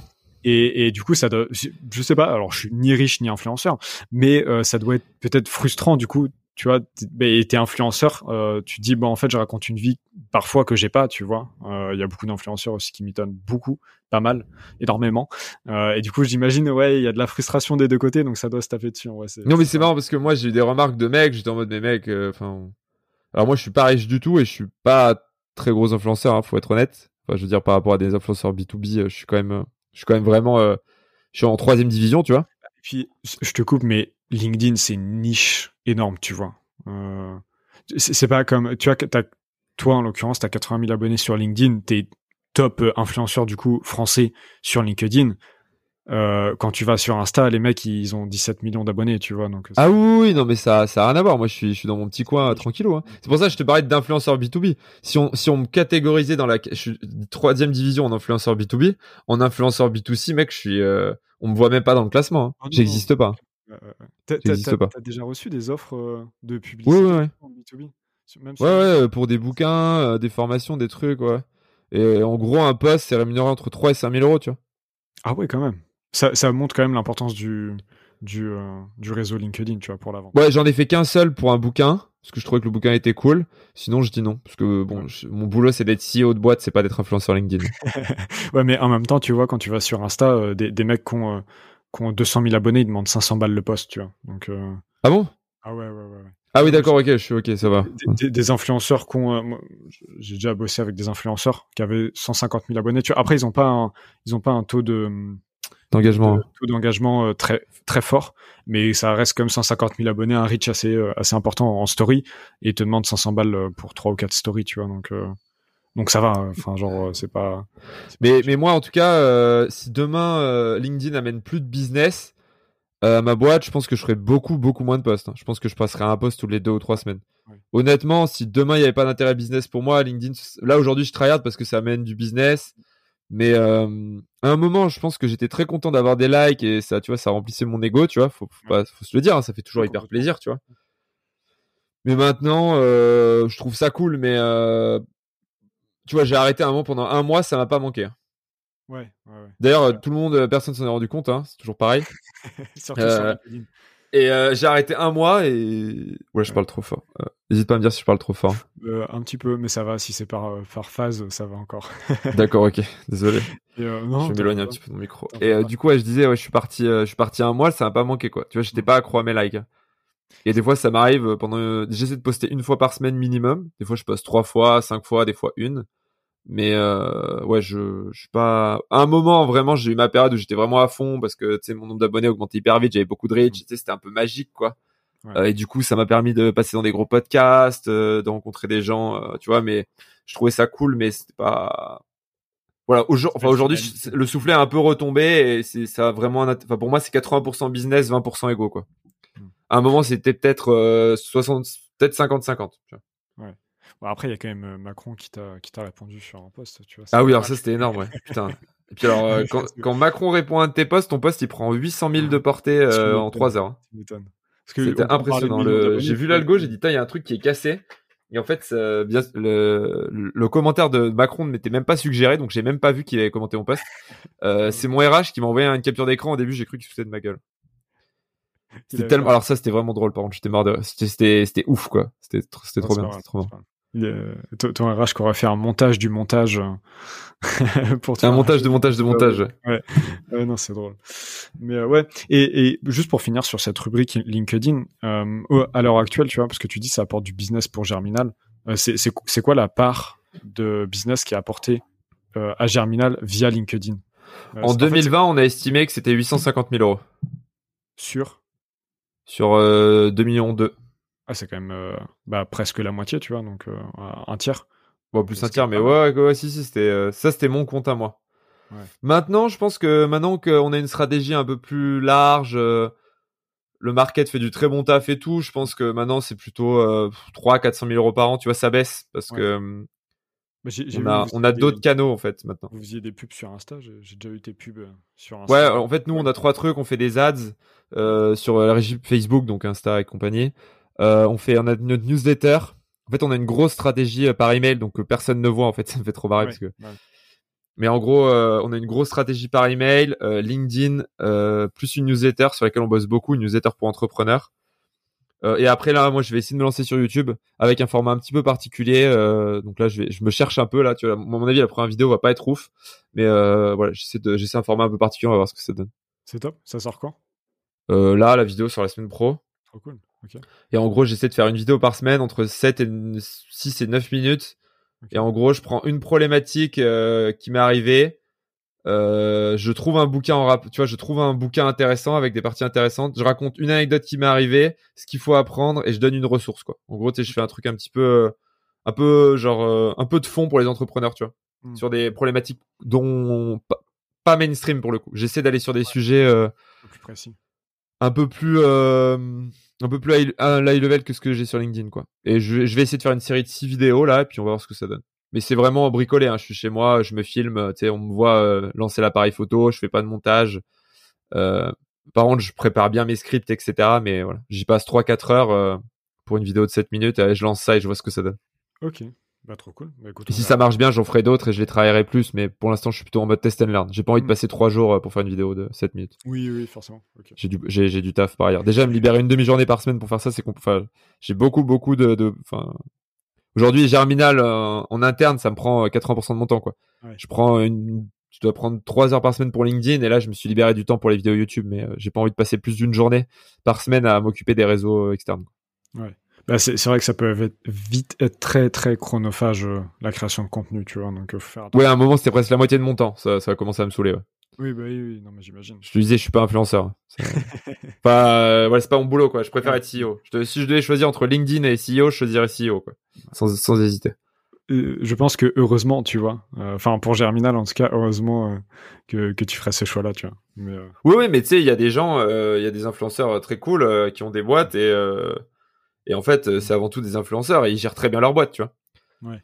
Mais moi, euh, ce que, ce que je kiffe, c'est passer du temps avec mon équipe, euh, définir des strats, tu vois. LinkedIn, vraiment, ça m'a amusé. pendant 3 6 mois, j'étais vraiment à fond parce que vraiment, je découvrais un truc que je connaissais pas. Tu sais, c'était un peu ce. Et puis là, là, l'euphorie est un peu retombée. Tu vois, c'est devenu un peu plus scientifique, un peu, un peu, moins de Lego. Mais il y a un moment, forcément, quand t'es un mec que personne connaît et que tu te mets à faire des posts avec 10 000 likes, forcément, il y a un truc qui se passe. Tu vois, ce serait mentir que de dire que ça fait rien et que c'est juste pour le business. Ça fait plaisir, tu vois. Oh bah oui, non mais j'imagine. C'est quelque chose que j'ai pas vécu, mais, euh, mais j'imagine que ouais, c'est pas mal. Euh, et du coup, j'avais une question, mais j'ai complètement zappé. Ça, ça m'arrive trop souvent aussi. Il va falloir que je travaille ma mémoire. Euh, J'arrive pas à retrouver cette question. Merde alors. Euh, bon, écoute, ça, ça, devrait revenir. Ah si, c'est ça. Ma question, c'était est-ce que tu es quelqu'un qui se lasse rapidement des choses? Tu dis terriblement. Ça t'a, ça t'a terriblement vite. Ouais. C'est une malédiction. Tu, alors ça, c'est une question hyper égoïste. tu fais comment pour, pour, enfin égoïste parce que ça va me servir moi directement, mais comment tu fais pour pour fighter ça, tu vois? Parce qu'en vrai, c'est un fléau. C'est un vrai fléau. Bah en gros, le seul truc dont je me lasse pas, c'est les relations interpersonnelles. Tu vois, j'ai le même pote, euh, mon meilleur pote, euh, Kevin, euh, on, est pas, on se connaît depuis la sixième. Ma copine, ça fait bientôt huit ans qu'on est ensemble, tu vois. Mm. Donc, je me lasse pas des gens qui me disent que je, les ai aidés, tu vois. Mm. ça me fait toujours autant plaisir de recevoir un message d'un entrepreneur qui me dit que j'ai aidé son business et ça me fait toujours autant plaisir d'avoir quelqu'un de mon équipe qui me dit qu'il est heureux d'être chez nous, tu vois. Ça, c'est un truc, l'intensité n'a pas diminué, tu vois. Hmm. Tout le reste, je me lasse hyper vite. Les likes, je me lasse hyper vite. Les objets, mec. Enfin, tu en fait, je suis un mec minimaliste parce que, tu vois, quand j'ai gagné mon iPhone 12, déjà, je prends cet exemple, Pro Max, machin, euh, trop cool. Je l'ai reçu, ça m'a fait plaisir. Trois jours.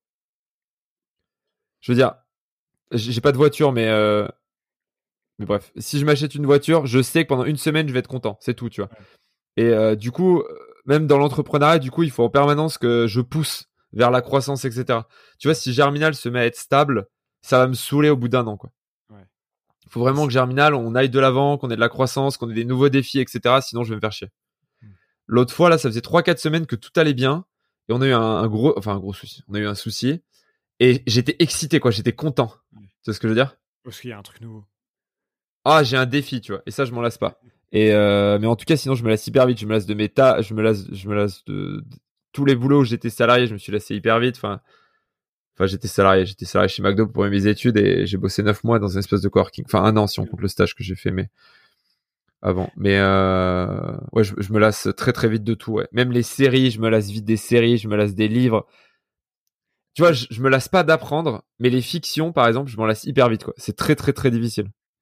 Par contre, quand donc du coup en fait, faut que tu trouves les trucs qui te lassent pas, tu vois. Et euh...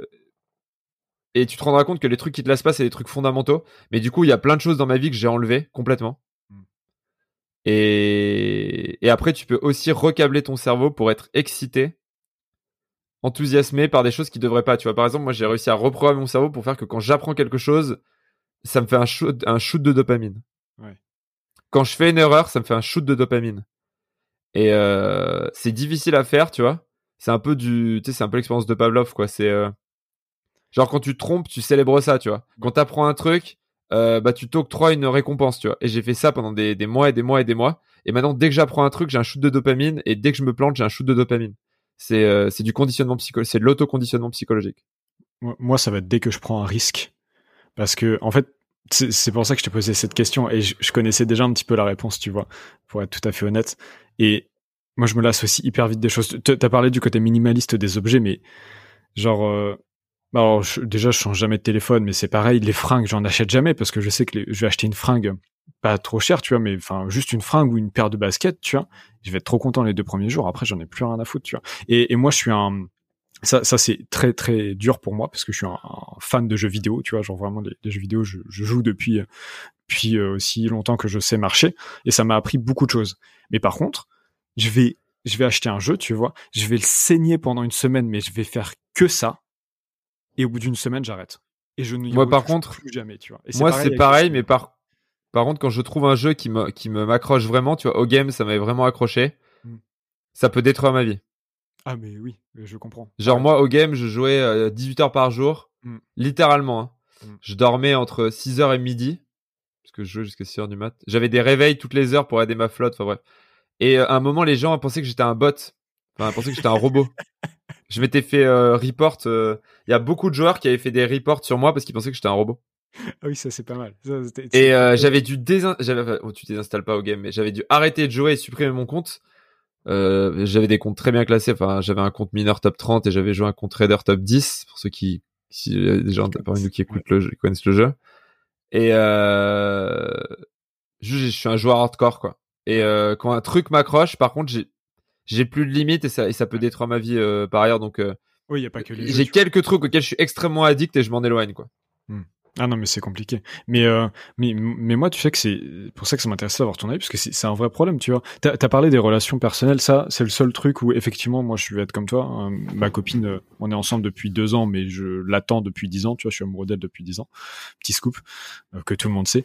Mais, euh, mais c'est des trucs qui sont hyper forts. Mais par contre, effectivement, tout le reste, c'est très compliqué. Alors toi, tu as parlé du fait d'apprendre quelque chose. Moi, je vais être hyper excité de l'apprendre. Je vais euh, approfondir le sujet et après, basta, tu vas dire, touche plus. Les bouquins, j'ai du mal à les finir. Les séries, je les finis jamais.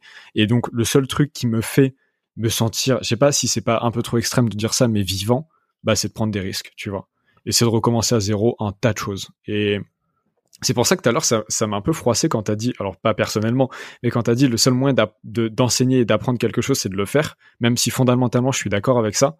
En fait, ça me, ça me frustre énormément parce que je sais que je vais pas pouvoir aller au bout, du bout, du bout, du bout, du bout, euh, comme il faudrait, tu vois. Parce que je vais me lasser trop vite et je vais vouloir passer déjà au sujet d'après ou, au bouquin d'après ou, à l'étape d'après. Mais ça, faut faire une force parce que quand t'es CEO, tu dois être hyper polyvalent, tu vois. Hmm. Euh, et c'est génial parce que. Euh, mais, mais quand t'es CEO, il faut être, euh, il faut être ultra focus sur un truc. Euh, enfin, en tout cas, pas quand t'es CEO, quand t'es entrepreneur. au début, tu vois, t'es, obligé, t'es obligé. Tu, tu vois, moi, j'ai, du, jour au lendemain, j'ai abandonné un projet parce qu'en fait, euh, j'étais plus du tout excité par, le projet et, euh, les résultats financiers commençaient à arriver, mais ça tardait trop et puis je fitais pas avec le marché, etc. Enfin bref. Euh, et parce que, mais j'ai par contre, j'ai eu une dopamine pendant une semaine qui était, mais putain, genre, je suis peut-être en train de prendre un énorme risque, mais je m'en fous parce que en attendant, je donne tout, tu vois. Et, euh, et du coup, je suis, putain d'excité. Mais c'est ultra compliqué de vivre ça, tu vois. Euh, et, et, et, de l'assumer. Enfin, c'est. Moi, j'essaye, j'essaie encore de voir où est la force là-dedans. J'ai du mal à la trouver. Bah, ta force, c'est que tu apprends plein de choses et que du coup, quand tu dois interagir avec plein de types d'équipes différentes, quand tu as une grande équipe, tu peux parler à tout le monde parce qu'en fait, tu t'es intéressé à tous leurs sujets très rapidement et tu as réussi à comprendre 80% de ce qu'ils font en 20% du temps, tu vois. J'ai dit comprendre, hein, j'ai pas dit faire euh, comme eux. Hein. Ah oui, non, complètement, à fond. Non, mais parce que déjà, euh, tu vois, en design, je suis, je suis une quiche.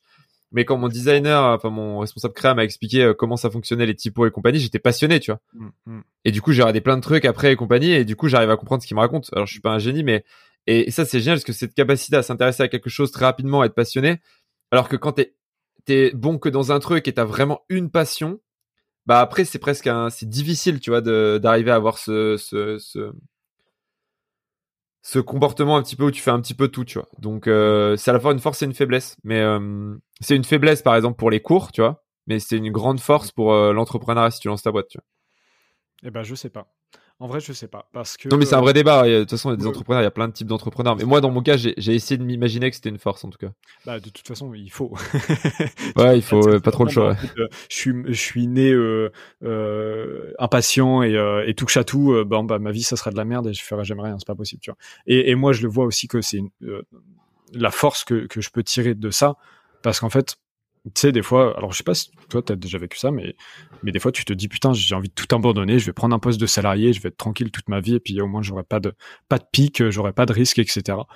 Et en fait, le fait de te lasser extrêmement vite, c'est que moi je sais que si demain je prends un poste, tu vois, je peux sortir d'études, prendre un poste, un CDD, un CDI, peu importe, et pas prendre de risque, mais en fait je me tire une balle. Mais littéralement, tu vois, parce que, ou alors je, je fais un burn-out. Bah moi, de me dire ça, c'est devenu un, c'est devenu un warning. C'est-à-dire quand je me dis ah j'aimerais bien être salarié, c'est que je suis fatigué, faut que je et que je me repose. Et si j'ai encore ça une fois que je me repose, c'est faut que je réfléchisse au sens de ce que je fais. Hmm. Mais oui, ça m'arrive régulièrement, ouais. Bah bah, et du coup maintenant c'est un warning. Tu sais quand je me dis ça, je me, je l'envisage plus vraiment. Je me dis euh, bon bah du coup Grégoire, ça ça veut dire qu'il faut que tu te reposes. Et du coup quand je pense ça, j'arrête d'y penser, je vais me reposer, je prends du temps pour moi.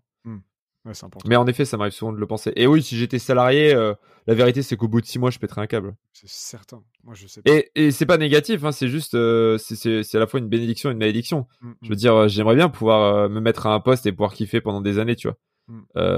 et monter hyper haut dans une boîte avec un super salaire, des grosses responsabilités, un bon plan d'equity. Mais juste, je suis incapable de le faire, quoi. Donc, du coup, je joue avec mes armes. C'est, ouais, exactement, exactement pareil. C'est drôle. J'aime pas trop dire ça. J'aime, souvent, moi, je suis quelqu'un qui, euh, qui met euh, mes propres idées en, en, désaccord avec moi-même et qui met. Euh, j'aime bien mettre mes, mes invités en désaccord, mais là, je, je suis uniquement et 100% d'accord, tu vois. Par contre, je pense que 80% de nos éditeurs captent pas de quoi on parle, tu vois. Ils se disent, ouais, ok, je vois vaguement. Peut-être Mais ouais, c'est un sentiment. mais c'est la, c'est la pensée en arborescence. Hein. C'est une. C'est à la fois génial et à la fois très relou. Bah en fait, il euh, y, a, y, a, quelque chose, moi que j'ai vécu, euh, euh, parce que j'ai pas beaucoup de proches entrepreneurs. Enfin, j'ai une famille un peu d'entrepreneurs et en même temps l'autre moitié pas du tout entrepreneurs et de par mes racines j'ai pas beaucoup d'amis entrepreneurs tu vois et en fait quand je me suis rendu compte que quand je parlais avec eux ils avaient l'impression que je dénigrais à mort, tu vois, le salariat et le fait d'être employé, le fait de pas être entrepreneur, tu vois. Ce qui est peut-être le cas, ce qui était peut-être le cas au début, mais en fait c'est terrible parce qu'en fait non, pas du tout, tu vois. C'est trop cool d'être salarié, c'est trop bien d'être employé, tu peux vraiment être ultra heureux, épanoui, euh, péter de thunes et, des responsabilités, tu vois. Mais et, je sais pas si toi t'as as déjà vécu ça, le fait qu'en fait des fois t'as l'impression de dénigrer le fait que que le fait d'être salarié alors qu'en fait pas du tout. Bah en fait euh, ouais, ça, bah ça peut arriver quand en fait je dénigre autant le fait d'être salarié que d'être entrepreneur. C'est-à-dire que, genre, si tu me demandé qu'est-ce que je pense des entrepreneurs, euh, je les défoncerais, tu vois. Euh, et je te dis, moi, j'ai été salarié euh, trois ans chez McDo, j'ai fait un an chez Cowork. Avant, j'ai travaillé tous les étés dans une série métallerie. Donc, au total, j'ai quand même dû faire 50 salariés et je me suis épanoui. J'ai fait des trucs de ouf, tu vois. C'est juste qu'il y avait, il y avait un, il y avait un désir chez moi. Il y avait, il y avait un désir chez moi qui était pas assouvi, tu vois. Et ça, et ça créait une, une quelque chose de complexe, tu vois. Euh, et je pense que, par contre, faut dire sa boîte, c'est-à-dire que entre être euh, salarié dans un grand groupe, salarié dans une petite startup, premier employé, 30e employé, 10 millième employé, c'est pas du tout la même vie. et il y a autant de salariés qu'il y a, des, tu vois, il y a, qu'il y a de choix de carrière, quoi. Mm. Et euh, je dis juste aux gens, faites attention parce que je vois trop de gens aujourd'hui qui veulent se lancer en entrepreneuriat. Et en fait, être entrepreneur, franchement, faut, faut, faut avoir, faut avoir un truc chelou, quoi, pour kiffer ça. Alors, pas l'entrepreneuriat version, on est 3-4, euh, tu vois, tu montes une boîte, euh, euh, tu sais ce que je disais, tu montes un e-commerce, t'es deux ou trois, ou tu as une newsletter payante, ou tu vends de la formation en ligne. Là, je pense que ça peut vraiment plaire, cette forme d'entrepreneuriat où tu restes à 200, 300, 500 000, un million d'euros de chiffre d'affaires. Je pense que ça peut plaire à énormément de gens. Mm. mais l'entrepreneur en mode croissance, on est 50, on est 100, on est 200, etc c'est quand même un profil de personne bien particulière et il y a plein de gens qui sont qui seront peut-être bons à faire ça, mais qui seront très très malheureux. Tu vois.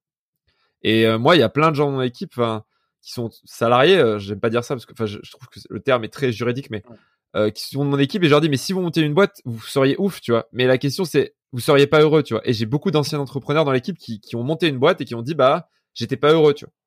Et mmh. aujourd'hui, ils sont dans une boîte où ils ont énormément de liberté, etc. Et pour eux, c'est du coup, c'est un bon. Ils ont de l'intéressement, ils ont des parts de la boîte, etc. Et du coup, c'est un bon équilibre, tu vois. Hmm.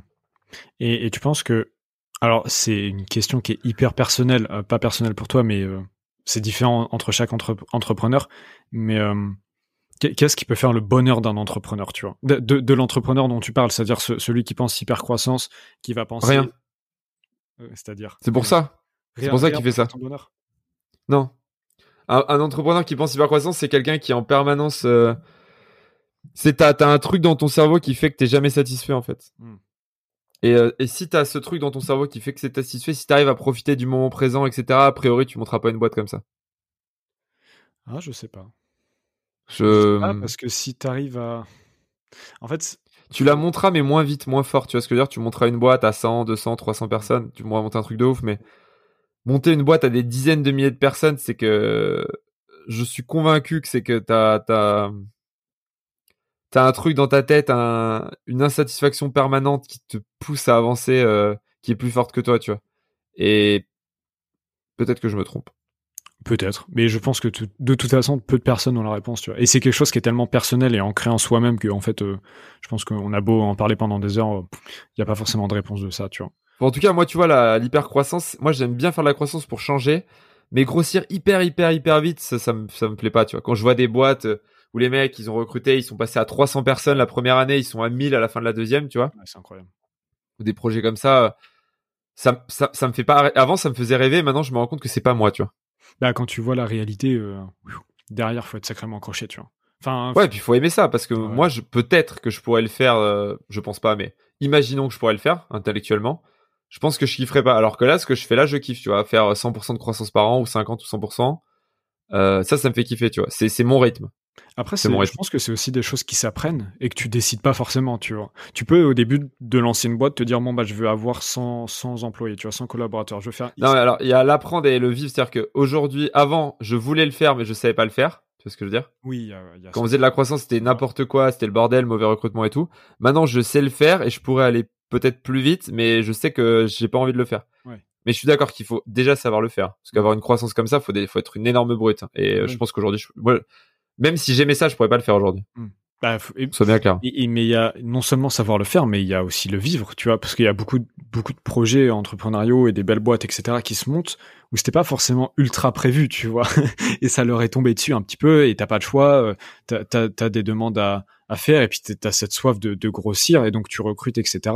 Et au final, en fait, je pense à, à l'histoire de. J'ai lu ce matin un super article, je me rappelle plus qui est qui en est l'auteur, mais sur Michel et Augustin, euh, la marque de, euh, de bouffe gâteau, etc., euh, de, de l'apogée jusqu'à la descente aux enfers. Et en fait, tu te rends compte que bah il y a une hyper croissance sur 5 ans. Ils, ont fait putain attends, ils ont fait bah, globalement 40 ou 50 millions en 5 ans, tu vois, de chiffre d'affaires.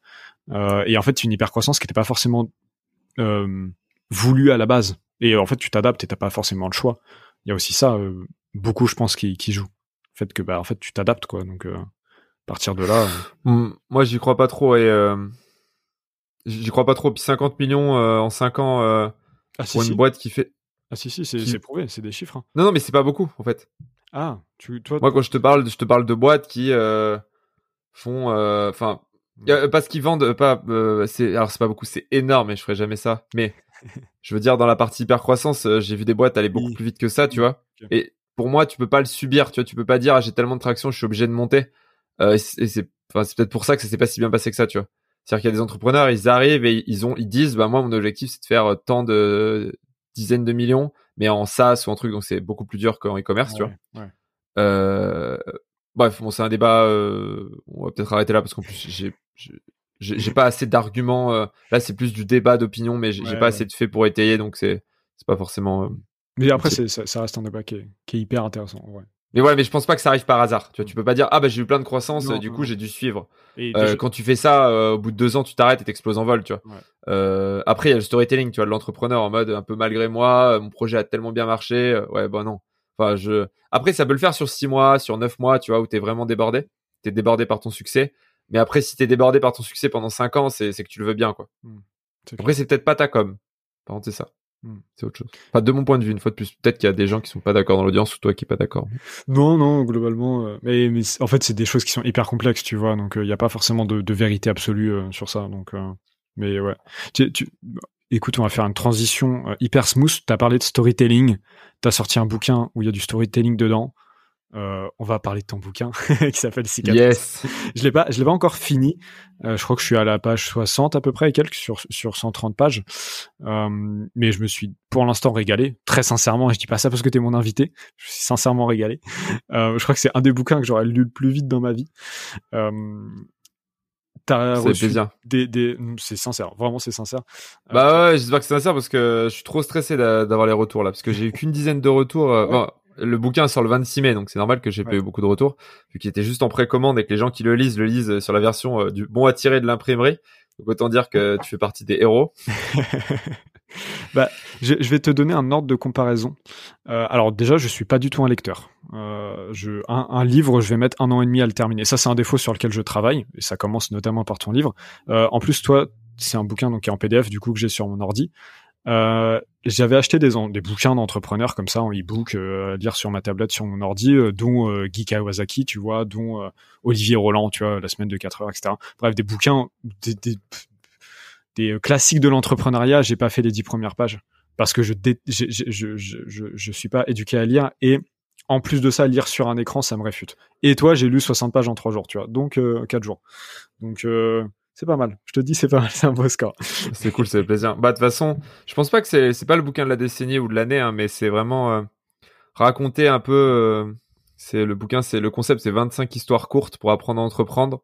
En gros, c'est moi, je vous raconte une, douzaine d'anecdotes qui me sont arrivées un peu badantes et je vous explique ce que j'en ai appris. En fait, j'ai demandé à plein de gens cool de faire pareil avec moi. Donc, euh, Céline Lazorte, qui a monté Résilience, qui a monté Mangopé et Litchi. Thibaut qui a monté iFounders. Je crois qu'ils ont revendu 800 millions à Fotolia. Euh, puis des gens un peu moins connus, mais avec des anecdotes de ouf. Sylvain Tillon, Philippe Villard, Tatiana qui a monté euh, Sista. Enfin bref. Euh, et je me suis bien amusé. En fait, c'était vraiment de dire, on raconte des histoires, et à la fin de l'histoire, on te raconte ce qu'on a appris. Tu vois, c'est pas juste. On... J'aime. Je me suis dit, je vais pas faire une biographie, c'est ridicule. Enfin, je veux dire, le mec à 30 ans fait sa biographie. Quoi, mec, arrête. Tu vois. Enfin, si t'es Elon Musk, pourquoi pas Mais Grégoire Bateau, tout le monde s'en balance. Et donc, je me suis dit, ok, j'ai envie de raconter des histoires parce que je trouve que c'est trop cool mais j'ai aussi envie de raconter ce que j'ai appris pas en mode bullshit. Et du coup, c'est un peu vraiment genre histoire plus euh, une sorte de fiche de révision, quoi. Et euh, c'était vraiment un peu ce modèle-là. Et, euh, et, je sais qu'il y a des gens, je pense, qui vont pas aimer. Euh, et c'est pour les entrepreneurs.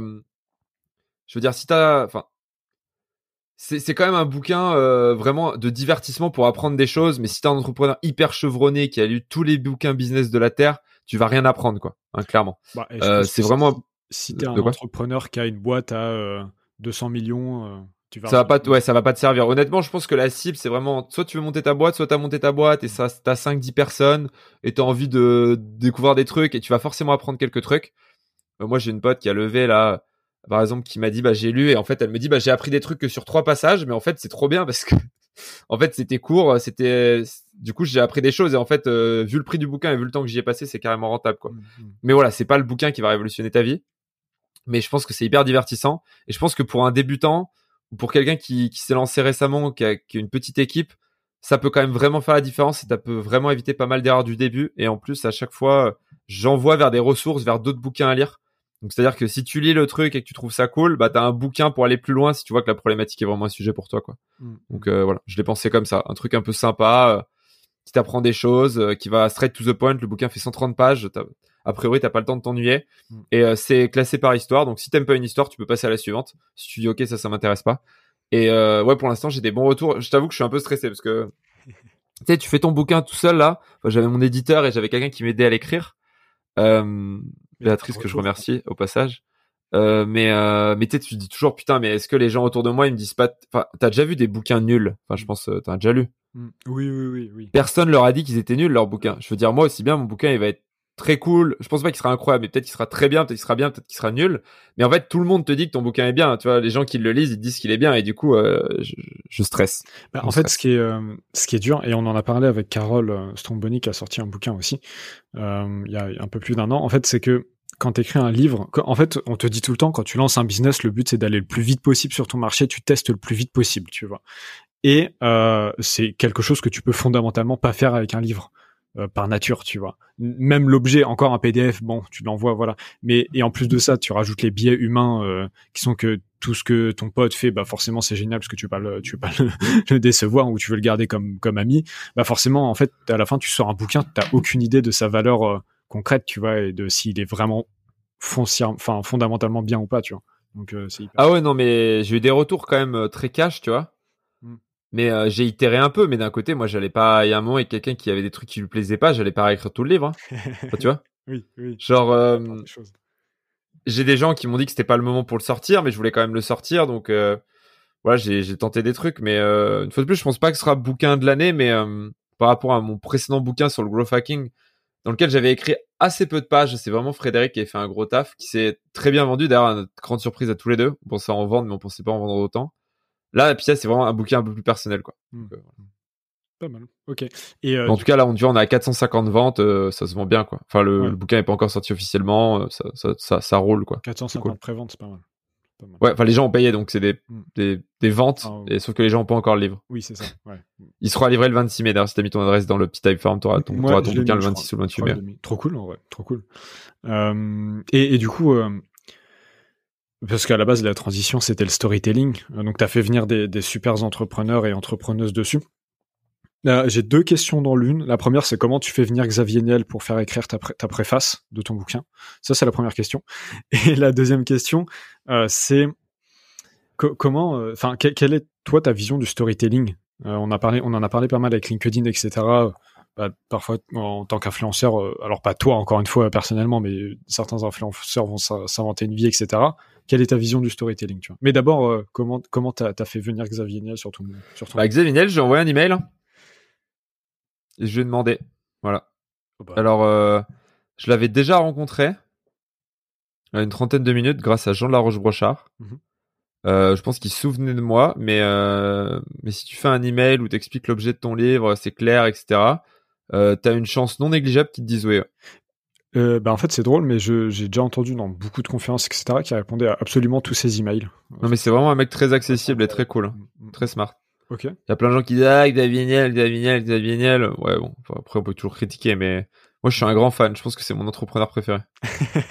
C'est vrai, je, suis- je suis un grand fan. Quand je l'ai rencontré, j'étais euh, Bah en même temps, euh, bah de toute façon c'est c'est comme tous les entrepreneurs et, et de toute façon comme tous les mecs qui ont du pognon, ils ont forcément des haters, tu vois. Euh, en attendant, quand tu regardes ce qu'il a fait, euh, non mais pour l'écosystème, c'est incroyable. je veux dire, euh, Alors non seulement pour l'écosystème startup, mais pour pour j'ai presque envie de dire le bien commun parce que Free euh, avant on se faisait tous niquer avec des abonnements téléphoniques hors de prix, tu vois. c'est ça. Ce qu'il a fait beaucoup d'argent, Ah ouais. mais il a il a fait économiser beaucoup beaucoup beaucoup d'argent à des, des centaines de milliers de consommateurs. Mais je sais millions pas, même. ouais, centaines de millions. Enfin genre c'est c'est assez incroyable, tu vois. Et, et c'est tellement dis- disruptif que ouais, c'est c'est fou. Non mais il a c'est c'est enfin voilà donc ça ouais comment tu fais pour avoir Xavier Niel Pour les autres c'est pareil j'ai demandé des intros. OK. Euh, Céline Lazard, c'était dur de l'avoir aussi, parce qu'elle répond moins vite à ses emails que Xavier Niel. Donc en gros, moi j'ai demandé des intros, tu vois, j'avais une boîte dans laquelle j'ai investi qui connaissait Thibaut Elzière, du coup j'ai eu Thibaut Elzière. Thibaut Elzière, j'ai demandé s'il pouvait me faire des intros. Du coup, il m'a fait des intros à, à Tatiana et à, à Céline Lazorte. Euh, euh, Simon Dalwatt, c'est qui qui m'a fait une intro? Enfin bref, du coup, en fait, j'ai pris mon réseau et je leur ai demandé de faire des intros à des gens qui ont fait des intros à des gens qui ont fait des intros à des gens, quoi. Ouais, tu joues un peu avec ça, quoi. Mm. Et après, euh, je leur disais, bah voilà, je vous fais une, une interview de 30 minutes, je l'enregistre et après, euh, je vous l'écris et vous, vous, avez juste à la corriger. Eux, je leur ai rien fait écrire, en fait, je les ai juste fait parler. Ah, ok. Et après, ils ont corrigé, etc. Pour... Et j'ai écouté leur podcast aussi mm-hmm. avant de Enfin, en gros, je leur ai dit, donnez-moi un podcast, j'ai écouté leur podcast, après j'aurais fait une interview, genre, enfin, en gros, ils ont juste une interview de 30 minutes avec moi et une correction à faire, quoi. Parce que si, c'est tout, c'était des gens assez occupés quand même. Oui, oui, j'imagine que ils ont pas. Euh, c'est pas Xavier Niel euh, qui a écrit ça préface pendant deux jours, qui m'a demandé mon avis, je lui ai fait des retours, il a modifié, tu vois. C'était un peu plus, euh, pas trop le time, tu vois. genre, fallait un truc, voilà, fallait que ça, fallait que ça dépile, quoi. Ok, ok, hyper intéressant. Euh, et, du coup, ma deuxième question, c'était par rapport au storytelling. Euh, parce qu'il y, a pas mal de storytelling aussi dans, dans le livre, tout en, euh, tu l'as expliqué tout à l'heure, tout en disant en quoi ça a changé et, et comment vous l'avez appliqué, tu vois, l'anecdote en l'occurrence. et donc, toi, c'est quoi ton, Ouais, c'est une question hyper vague, hein, mais non, mais je vois. Bah moi, moi, moi, je dis, moi, je raconte des histoires telles qu'elles se sont passées, et je raconte des trucs hardcore, tu vois. Genre, moi, tu peux voir sur LinkedIn, là, j'ai eu un article du Postillon. C'est un, article à Grenoble. Le mec m'a défoncé. Je l'ai pas lu. Tu l'as vu ou pas? Oui, je l'ai vu, mais je l'ai pas lu. J'ai pas eu le temps de le bah, je bah, le mec me défonce, mais genre euh, défonce. Hein. Bah, je l'ai mis sur LinkedIn. Tu vois. Euh, on a perdu, on a eu 80% de turnover en un an, donc c'est-à-dire qu'en un an, il y a 80% des effectifs qui sont partis, qui ont été remplacés. Bah, je l'ai dit. Tu vois. Ouais. Et moi, mon storytelling, c'est un peu le storytelling, c'est je raconte des histoires que les autres osent pas vous raconter en fait. Mmh, mmh. Et je contrôle la temporalité. Parfois, un truc qui va vraiment mal, en vrai, j'en parle un ou deux mois après. Mm. Parce que j'attends que ce soit passé, tu vois, vis-à-vis de l'équipe. C'est-à-dire, quand c'est la merde avec l'équipe, en parler sur LinkedIn, c'est un peu mal. Mais une fois que ça a été réglé, souvent, j'en parle un, deux, trois mois après, selon la gravité. J'aime bien laisser un décalage entre la communication et le fait de régler le problème, parce que communiquer, mm. ça aide pas à régler le problème, je peux te le garantir. Euh, mais moi, pour moi, mon, moi, j'aime bien être transparent et j'aime bien raconter ce qui se passe mal, quoi. Et je trouve qu'on n'en parle pas assez. Il y a beaucoup d'entrepreneurs euh, qui te racontent leur life et ça a l'air d'être Wonderland. Et moi, j'aime bien dire, bah non, c'est pas Wonderland. Il y a des moments où c'est dur et il y a des moments où ouais, je perds des clients. Euh, mais en fait, ça fait partie du jeu et il y a des gens qui m'aiment pour ça, il y a des gens qui me détestent pour ça, mais c'est pas grave. Et euh, mais mais tu sais que ça, c'est, alors je sais pas si c'est une mode, mais on le voit de plus en plus.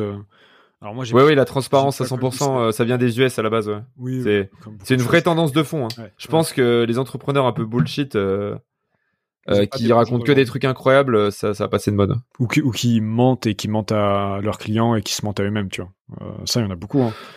Ouais, ouais, je pense que les entrepreneurs avec une image très lisse, les gens, ils en ont, ça marche toujours, mais les gens en ont un peu, un peu, un peu marre. Et puis je vais te dire un truc, moi aussi, euh, quand ta boîte ça va mal, euh, t'as aucun beau chiffre à annoncer. Donc, quand tu racontes des trucs qui se passent mal, bah, au moins t'as des trucs à raconter, tu vois. Mmh.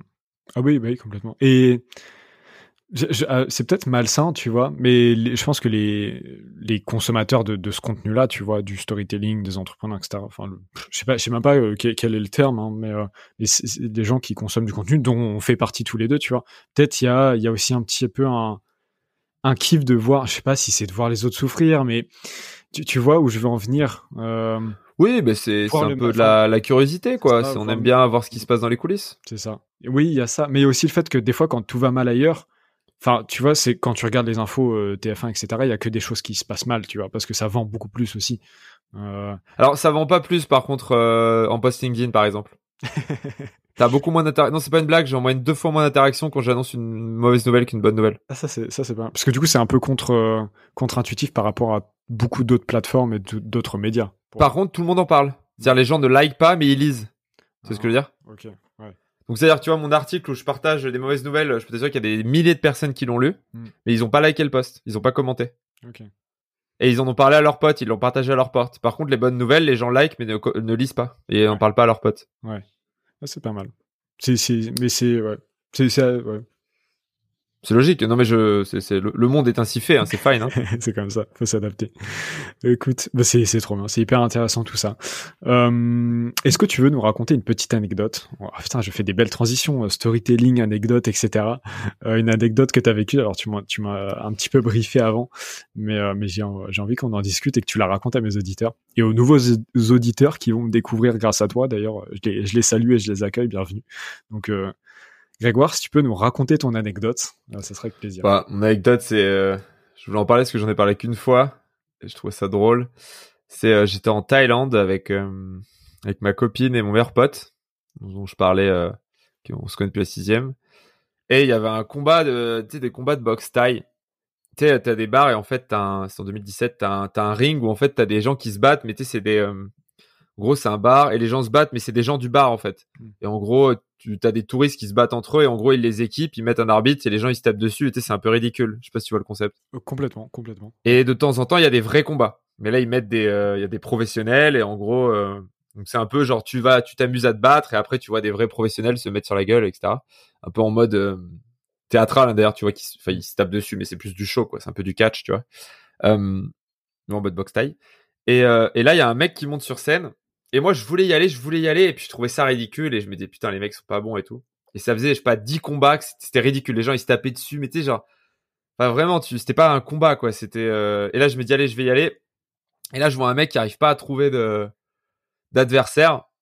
Et je me dis allez c'est mon moment. Et je me suis promis un truc. Je me suis, je suis toujours promis que quand je voulais me lever, je me levais, tu vois. Euh, je déteste ce sentiment de j'ai voulu y aller mais j'y suis pas allé, tu vois. Où tu regrettes et t'en parles pendant trois jours à tes potes. Non mais j'aurais pu le faire, mais je l'ai pas fait, mais j'aurais pu le faire. Ah là là, si j'y étais allé, qu'est-ce que je leur aurais mis? Tu vois ce genre de truc ou pas? Complètement. Et je suis et là, assez, du coup, c'est un principe de vie. Quand je vois un truc et quand j'ai envie de me lever, je me lève. Et ça, ça m'a, ça me fait faire des trucs stupides, dont ce jour-là, du coup. Et en fait, c'était un putain de rush. Ça fait faire des, des, choses incroyables. Ouais, alors ça fait des incroyables en positif et en négatif. Là, c'était en négatif, là. Euh, parce que bon, j'ai d'autres histoires comme ça où je me suis brûlé au deuxième degré tout le visage en faisant une ascension, ce genre de truc, parce que j'ai pas fait demi-tour. Ouais, tu vois. Et ça, c'est un autre. Euh, c'est moins intéressant. C'est moins drôle comme histoire. C'est juste, euh, c'est juste de la merde. Euh, Oula, ouais, bref. Euh, et du coup, euh, et le mec était grand, tu vois, mais euh, c'était un russe. Je voyais qu'il était baraque et grand, mais je me dis ça va, tu vois. Et je monte sur scène et en fait, je me rends compte quand je suis en face de lui, parce que moi j'étais dans le bar un peu pas au fond, mais euh, tu vois, qu'en fait que le mec il fait 2 mètres. C'est-à-dire, je suis obligé de lever la tête pour le regarder dans les yeux. Qui fait au moins 120 kilos. Je pense que ses bras c'était mes cuisses. Et franchement, je suis pas un gringalet. Hein. Moi, je fais 1m80, 85 kilos. Je suis pas, je suis pas massif, mais euh... ça va quoi. Ouais, ça va, tu vois. Et le mec, j'étais vraiment un gringalet. Et là, il se penche à mon oreille et il me dit en anglais, il me dit cours petit homme, cours. et on commence le combat et en fait j'avais pas de j'avais pas mes lunettes et moi j'ai moins 9 de vue parce qu'en fait j'avais pas capté mais ils ont dû m'enlever les lunettes pour mettre les protections pour mettre le casque. Donc je le voyais pas du coup. Enfin je le voyais complètement flou. Et là je me mets euh, je cours autour je tape dessus et tout pendant genre 20 le combat a duré 37 euh, secondes hein. euh, je le tourne autour et tout je le frappe. Et là normalement je me mets dans un angle et il me frappe et je pars. Et normalement quand tu pars c'est l'autre qui a un peu le seum tu vois et là, je me rends compte, le mec tape tellement fort qu'il me défonce alors que je pars. Il tape une fois, deux fois. Et là, je me rends compte qu'en fait, le mec sait faire de la boxe taille. Ou que du moins, je sais pas, il fait un sport de combat, c'est sûr. Et là, il me met un Nike pleine tête dans le, dans la face entre la protection du, donc quand il me met un coup de talon dans les dents. Oh. Et donc là, je me retrouve avec des bouts de dents dans la bouche et euh, du coup, je suis KO. Euh, et depuis, ma copine euh, me fait toujours la gueule à cause de ce truc. Euh, donc du coup, je me suis donc je sais pas dans le bar, il y avait peut-être 100, 150, 200 personnes, je sais pas. Et je me suis pris un, un KO en 35 secondes par un russe de 120 kilos et 2 mètres. Et c'était assez humiliant. En vrai. Et voilà, c'est mon anecdote. Mais en fait, malgré ça, tu vois, si c'était à refaire, je le referais. Parce que je préfère la sensation d'humiliation que, le, que le regret, tu vois. Je préfère l'humiliation au regret. Bah c'est fin. Ou, ou, le fait d'avoir dit euh, de, de, de, de, dire après oh, j'aurais pu y aller et peut-être que je l'aurais je l'aurais battu. C'est ça. Et je trouve que les mecs qui te disent j'aurais pu le faire, bah mm. fais-le gros. fais-le. Et j'ai pas envie d'être dans cette catégorie-là, tu vois. Et ça, ça me fait faire des trucs stupides, du coup, complètement. Bah, c'est pas, c'est, c'est assez puissant, du coup. C'est, tu parlais storytelling euh, hardcore tout à l'heure, on y est, tu vois. ah oui, là, c'est du storytelling. Bah, tu vois, ça, c'est du storytelling dans, de 100% transparent, c'est-à-dire, ça me met en avant comme anecdote, mais quand même, je suis un peu ridicule, tu vois ce que je veux dire? Genre, il y a pas tout le monde qui te raconte des histoires comme ça. Franchement, si on fait le pour et le contre, bon, t'as bouffé un peu, un peu tes dents. Euh, tu t'es pris la honte devant 120 Thaïlandais euh, et touristes en Thaïlande. Après, t'en fais une belle histoire. Bon, ça va. Tu, ça fait une belle anecdote. Ça va, mais c'est surtout ma copine, elle m'a fait la gueule, mais pendant tellement longtemps. parce qu'elle a eu peur, en fait, elle. Bah oui. Et t'as fini à l'hôpital? Non, non, ça va, ça va, t'inquiète. J'avais, j'avais, j'ai eu du mal à marcher pendant trois jours, mais rien de grave. Que l'hôpital en Thaïlande, ma copine. Non, non, non, non pas. L'hôpital au Vietnam, c'est pas, pas ouf, quoi. Ah, après, euh, j'ai fait du rugby pendant 8 ans, donc me faire taper dessus, euh, j'ai l'habitude, tu vois. Oui, parce que bon, si, si Mais j'avais mal le lendemain. C'est pas pareil. Oui, ça je viens de croire. L'inverse aurait été bizarre d'ailleurs. Mais ouais. c'est pas mal. Et, et, du coup, la, la morale de cette histoire, c'est, ça serait quoi? Bah moi, ce que je dis, c'est la victoire ou la mort, quoi. Si tu vois une opportunité, je préfère l'humiliation au regret. En fait, quand je vois une opportunité que j'ai envie de saisir, je la saisis et quelles que soient les conséquences, quoi. Et, euh, et parfois, ça me met dans des situations impossibles. Mais tu vois, quand on a voulu plus voter avec Germinal, c'était vraiment pas le truc à faire je me suis dit on a trois chances sur cinq de se péter la gueule et deux chances sur cinq de réussir, mais j'avais envie de le faire, donc euh, je pensais que c'était la bonne chose, donc je l'ai fait, tu vois. Quels qu'en soient les risques et quelles qu'en soient les conséquences. C'est ça pour moi le, c'est une philosophie de vie, quoi.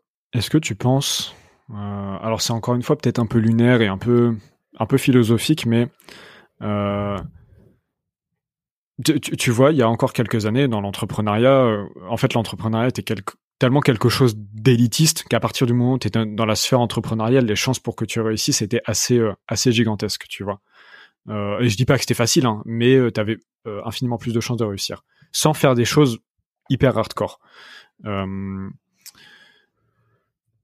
Est-ce que tu penses que en 2021, pour le coup, pour réussir dans l'entrepreneuriat ou dans n'importe quel autre domaine d'ailleurs, dans l'entrepreneuriat au sens, large, c'est-à-dire des, gens qui font des choses, euh, qui est le but de ce podcast, de rencontrer des gens qui font des choses. Est-ce que tu penses qu'il faut pas être ultra hardcore dans tout ce que tu fais, tu vois? Ou dans une... Bah ça dépend d'où tu viens. Si tu viens d'en bas, si t'étais en ZEP, euh, tu viens de la province, que t'as pas les codes, euh, bah faut être ultra hardcore. En fait, si tu veux percer les couches du succès, il faut être ultra hardcore si t'es déjà dans une bonne couche, euh, c'est la reproduction sociale, tu vois, c'est ce que disait Bourdieu, hein. Production du capital, euh, du capital euh, culturel, la reproduction du capital, du capital économique, elle, elle, se fait très bien aujourd'hui. Donc si t'es si t'es issu d'une famille assez privilégiée à Paris et que tu veux monter ta boîte, si t'es bon, ça marchera, tu vois. Mais si tu viens d'un milieu où tes grands, moi mon grand-père, tu vois, il a arrêté tous mes, enfin moi je suis la première génération dans ma famille à dépasser le bac à l'école. Euh, ma mère, elle est comptable, mon père, il est courtier en assurance. Tu vois, il a monté une boîte avec trois salariés. C'est vraiment la, la grande réussite de toute la famille, tu vois. Mm. Si tu viens de là et que tu veux monter un truc énorme, euh, il va falloir faire des trucs hardcore. Ouais. Tu pourras pas t'en sortir en, en étant sage et en prenant pas trop de risques et en faisant les choses bien parce qu'en fait, t'as pas les bonnes stratégies. En fait, ton éducation, tes parents t'ont pas donné les bonnes stratégies. Et quand t'as pas donné les bonnes stratégies, il faut, il faut savoir, il faut savoir casser un peu les, il faut savoir casser un peu des, un peu les codes, quoi. Et pour ça, il faut faire des choix, des choix bold. Hmm. Parce que si tu appliques la stratégie qu'ont utilisé tes parents, bah, tu iras peut-être à l'étage du dessus. Mais alors que les autres sont sur le rooftop au 29e étage, toi, tu passes du deuxième au troisième, quoi. Hmm. Complètement. Voilà. Entièrement d'accord. C'est, c'est pas. Par contre, tu peux tomber dans le sous-sol aussi avec ça. Bah, c'est, c'est, ouais, c'est, c'est un risque à prendre. Après, euh, enfin, c'est un risque. Après, le sous-sol est pas très loin du deuxième étage, donc c'est pas très grave. En général, tu redescends pas trop. Et, et tu sais, euh, des fois, je, alors pareil, hein, ça peut être du storytelling encore une fois, mais il y a beaucoup d'entrepreneurs qui viennent de très très loin, tu vois, et, euh, et bah ça te donne une hargne euh, qui est différente, tu vois. Parce que euh, en fait, moi j'ai une comparaison qui est pas mal, tu vois. Quand, tu viens du, fin fond du fin fond de la société, tu vois, en soi tu peux que monter et t'as as un moteur interne qui, est tellement puissant parce que t'as as connu la misère et, et tu veux pas y retourner, tu vois. Et en même temps, quand tu viens du haut de la société, tu vois, t'es, t'es, né dans le deuxième ou, euh, enfin, peu importe, j'ai rien contre les gens qui sont nés dans le deuxième, mais quand tu viens du haut de la société, je pense que t'as une pression sociale qui est telle que tu peux que réussir aussi, tu vois. Non, mais en fait, t'as les en fait, en gros, les stratégies. Donc, on t'a appris depuis que t'es tout petit. Si tu utilises les stratégies qu'on t'a enseignées, a priori, tu devrais réussir aussi. Euh, je dis pas que leur vie est plus facile, hein. Clairement pas. Parce que quand t'es le fils de, de mon père Eric Gambato, euh, qui est courtier en assurance avec trois salariés, ou quand t'es le fils de Bernard Arnault, c'est sûr que tu réussis plus de trucs, mais euh, c'est moi pour moi c'était plus facile de pas être dans l'ombre de mon père et d'être heureux, tu vois. Mais c'est ce que je veux dire, en euh, fait. Mm. Mais oui, je suis d'accord avec toi, mais mm, du coup t'as une, as une pression et t'es peut-être, tu seras sans doute plus malheureux, mais d'un point de vue purement du succès, euh, t'as beaucoup plus de chances de réussir. Ouais. Mais je suis d'accord avec toi, tu as une pression qui fait que mais, mais sauf que c'est le, pas forcément facile. le, le degré de réussite, tu vois, tu parles de, de ton père qui a trois salariés, toi demain t'en as 10, t'as réussi ta vie, tu vois. T'es le fils de Ah Bernard- clairement. le fils Ah mais là moi je, je suis au top de mon ouais. C'est ça, tu vois. Et t'es le fils de Bernard Arnault, à quel moment tu fais, tu te dis, bon, bah, j'ai réussi ma vie, tu vois. Bah faut être pro, bah faut faire oublier que t'es le fils de Bernard Arnault quoi. Ouais, c'est chaud. Donc euh, c'est compliqué ouais. Ouais. Ouais. Hyper intéressant. Écoute, euh, Grégoire, merci beaucoup pour cet, é- pour cet échange. Euh, C'était vraiment hyper intéressant. Il nous reste juste quelques petites minutes ensemble euh, et on va en profiter pour t'écouter, euh, donner trois euh, leviers activables, trois enseignements, trois leçons euh, qu'on peut activer tous dès maintenant pour être meilleur dans la vie, pour être meilleur, pour être plus heureux, pour être plus productif, plus successful, peu importe. Trois conseils pour, euh, pour s'améliorer dans la vie en fonction de ton expérience, de ton anecdote, de tout un tas de choses. Donc, euh, Un euh... alors des fois désolé, je crois que depuis le début des fois je te coupe la parole parce que mes écouteurs sont pas très forts et je t'entends pas parler. pas. Du coup quand tu parles en même temps que moi, je, je pense que c'est hyper gênant depuis le début mais c'est pas grave. pas du tout, non, ça va, t'en fais pas. Euh, du coup, un, c'est le focus. Euh, c'est faites un truc à la fois et faites-le bien. On- Il y a beaucoup de boîtes qui, à 3, 4, 5 personnes, commencent à se diversifier. Euh, il faut savoir que la plupart des boîtes réussissent avec un produit, un canal d'acquisition. C'est tout. Et moi, je vois des entrepreneurs qui me disent Ouais, je suis sur Clubhouse, euh, je suis aussi sur LinkedIn, je vais me lancer sur YouTube, euh, je fais un peu de Twitter et euh, j'alimente mon compte Instagram. Est-ce que tu penses que c'est une bonne stratégie? Je leur dis Prends un canal, réussis dessus. J'ai des boîtes qui me disent j'ai un outil SaaS, je fais aussi un peu de service et là je pense qu'il faudrait que je lance un autre outil SaaS pour faire de la croissance. Non, un produit, un canal, focus. Euh, je pense que pour moi c'est hyper basique. Deuxième chose, euh, on le dit souvent, mais un, un senior bien recruté, il coûte deux fois plus cher qu'un junior, mais il fait quatre fois le taf. Euh, le problème c'est que un senior, pour se rendre compte qu'il est mauvais, il faut parfois euh, trois fois plus de temps qu'un junior. C'est-à-dire, c'est beaucoup plus difficile de recruter un bon senior, mais ça apporte beaucoup plus de valeur. Et c'est beaucoup plus difficile de savoir qu'un senior est mauvais par rapport à un junior. Ce qui fait que tu peux recruter un mec à 120K, tu vois, et euh, pendant 6 mois, il peut faire de la merde tu t'en rends pas compte. Et moi, c'est un truc, c'est une erreur que j'ai faite. Donc, moi, ce que je recommande aux gens, c'est au début recruter, euh, sauf si vous êtes très bon en recrutement et que vous avez un très bon réseau, commencez à recruter des juniors.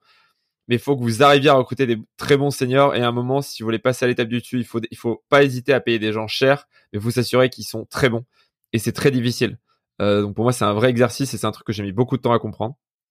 Euh, donc très dur à recruter, très dur à trouver, très dur de savoir s'ils sont bons, mais s'ils sont vraiment bons, ils feront une énorme différence. Donc en gros, euh, au début, nous, on a, bossé qu'avec des juniors chez Terminal et on a réussi à monter assez vite. Mais, euh, mais je referai les choses différemment aujourd'hui. Euh, ça, c'est un deuxième conseil. Enfin, un conseil, juste un, apprentissage. Euh, et le troisième, en tant qu'entrepreneur, c'est prenez la responsabilité de tout ce qui vous arrive. Si votre responsabilité dans une situation, c'est 1%,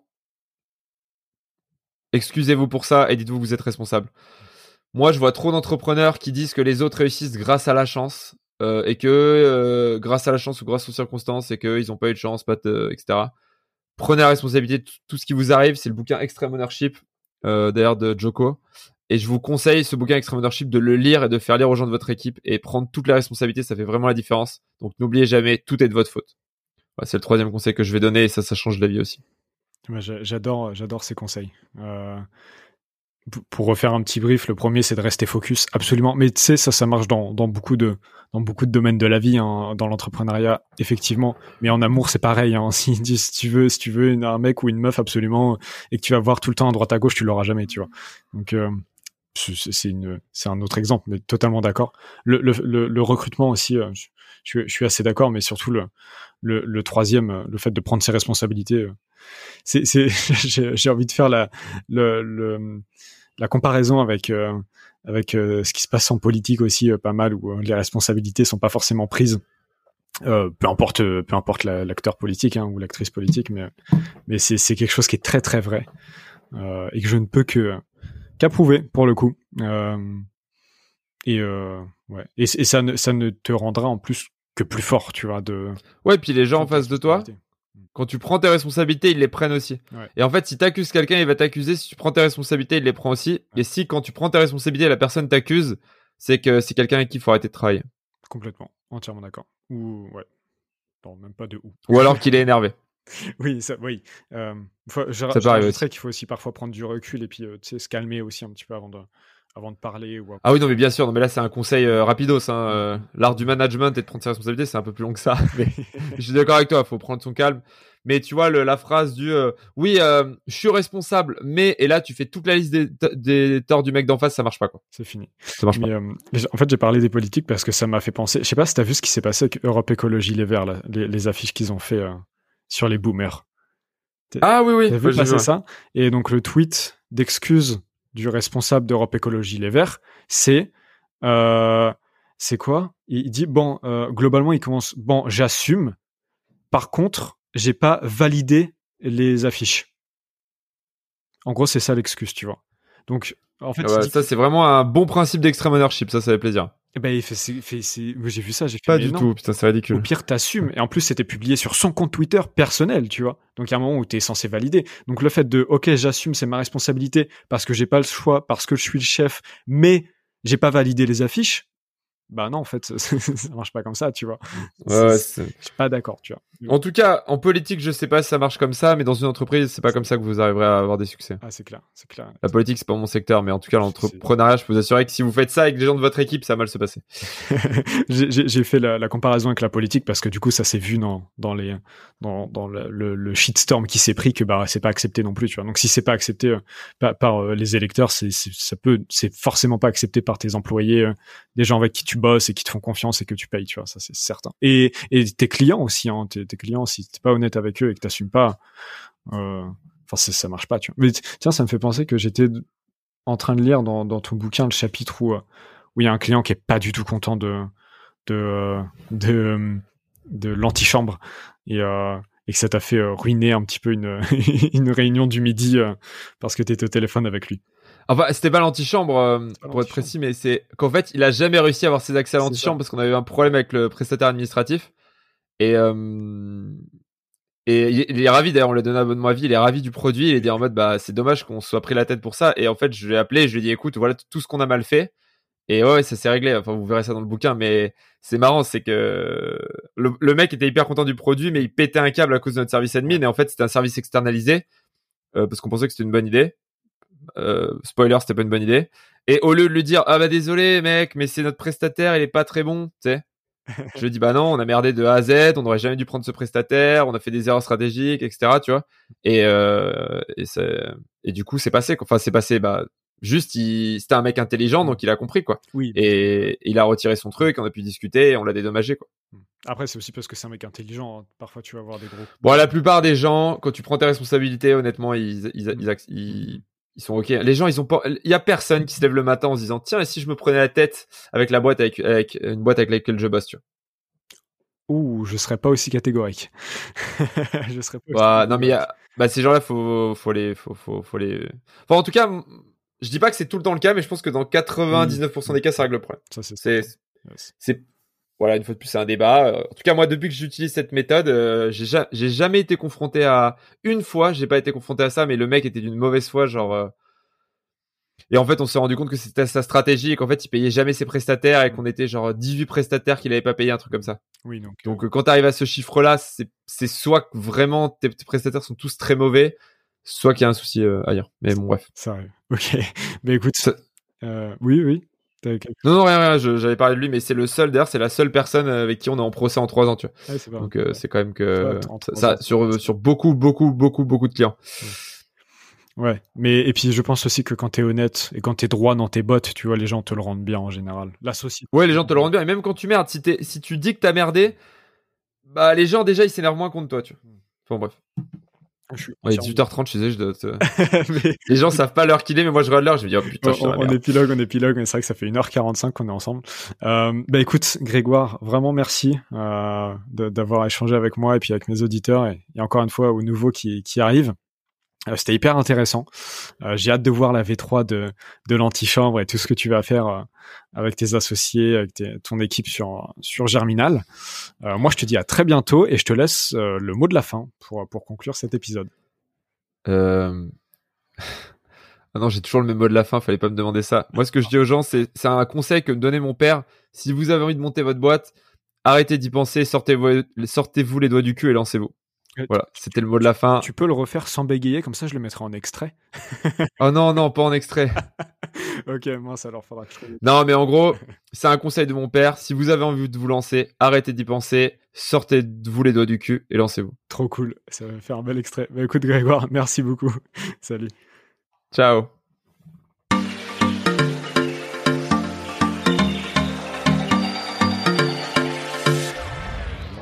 Bravo, vous avez écouté cet épisode d'anecdote en entier. Merci de le partager à trois personnes autour de vous, votre famille, vos amis, des collègues ou vos collaborateurs. Obligez-les sincèrement à s'abonner au podcast et je vous assure qu'ils vous le rendront bien.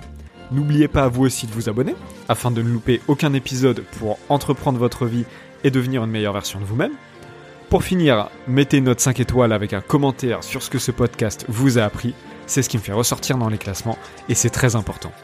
Et enfin, n'oubliez pas de me suivre sur LinkedIn et Instagram.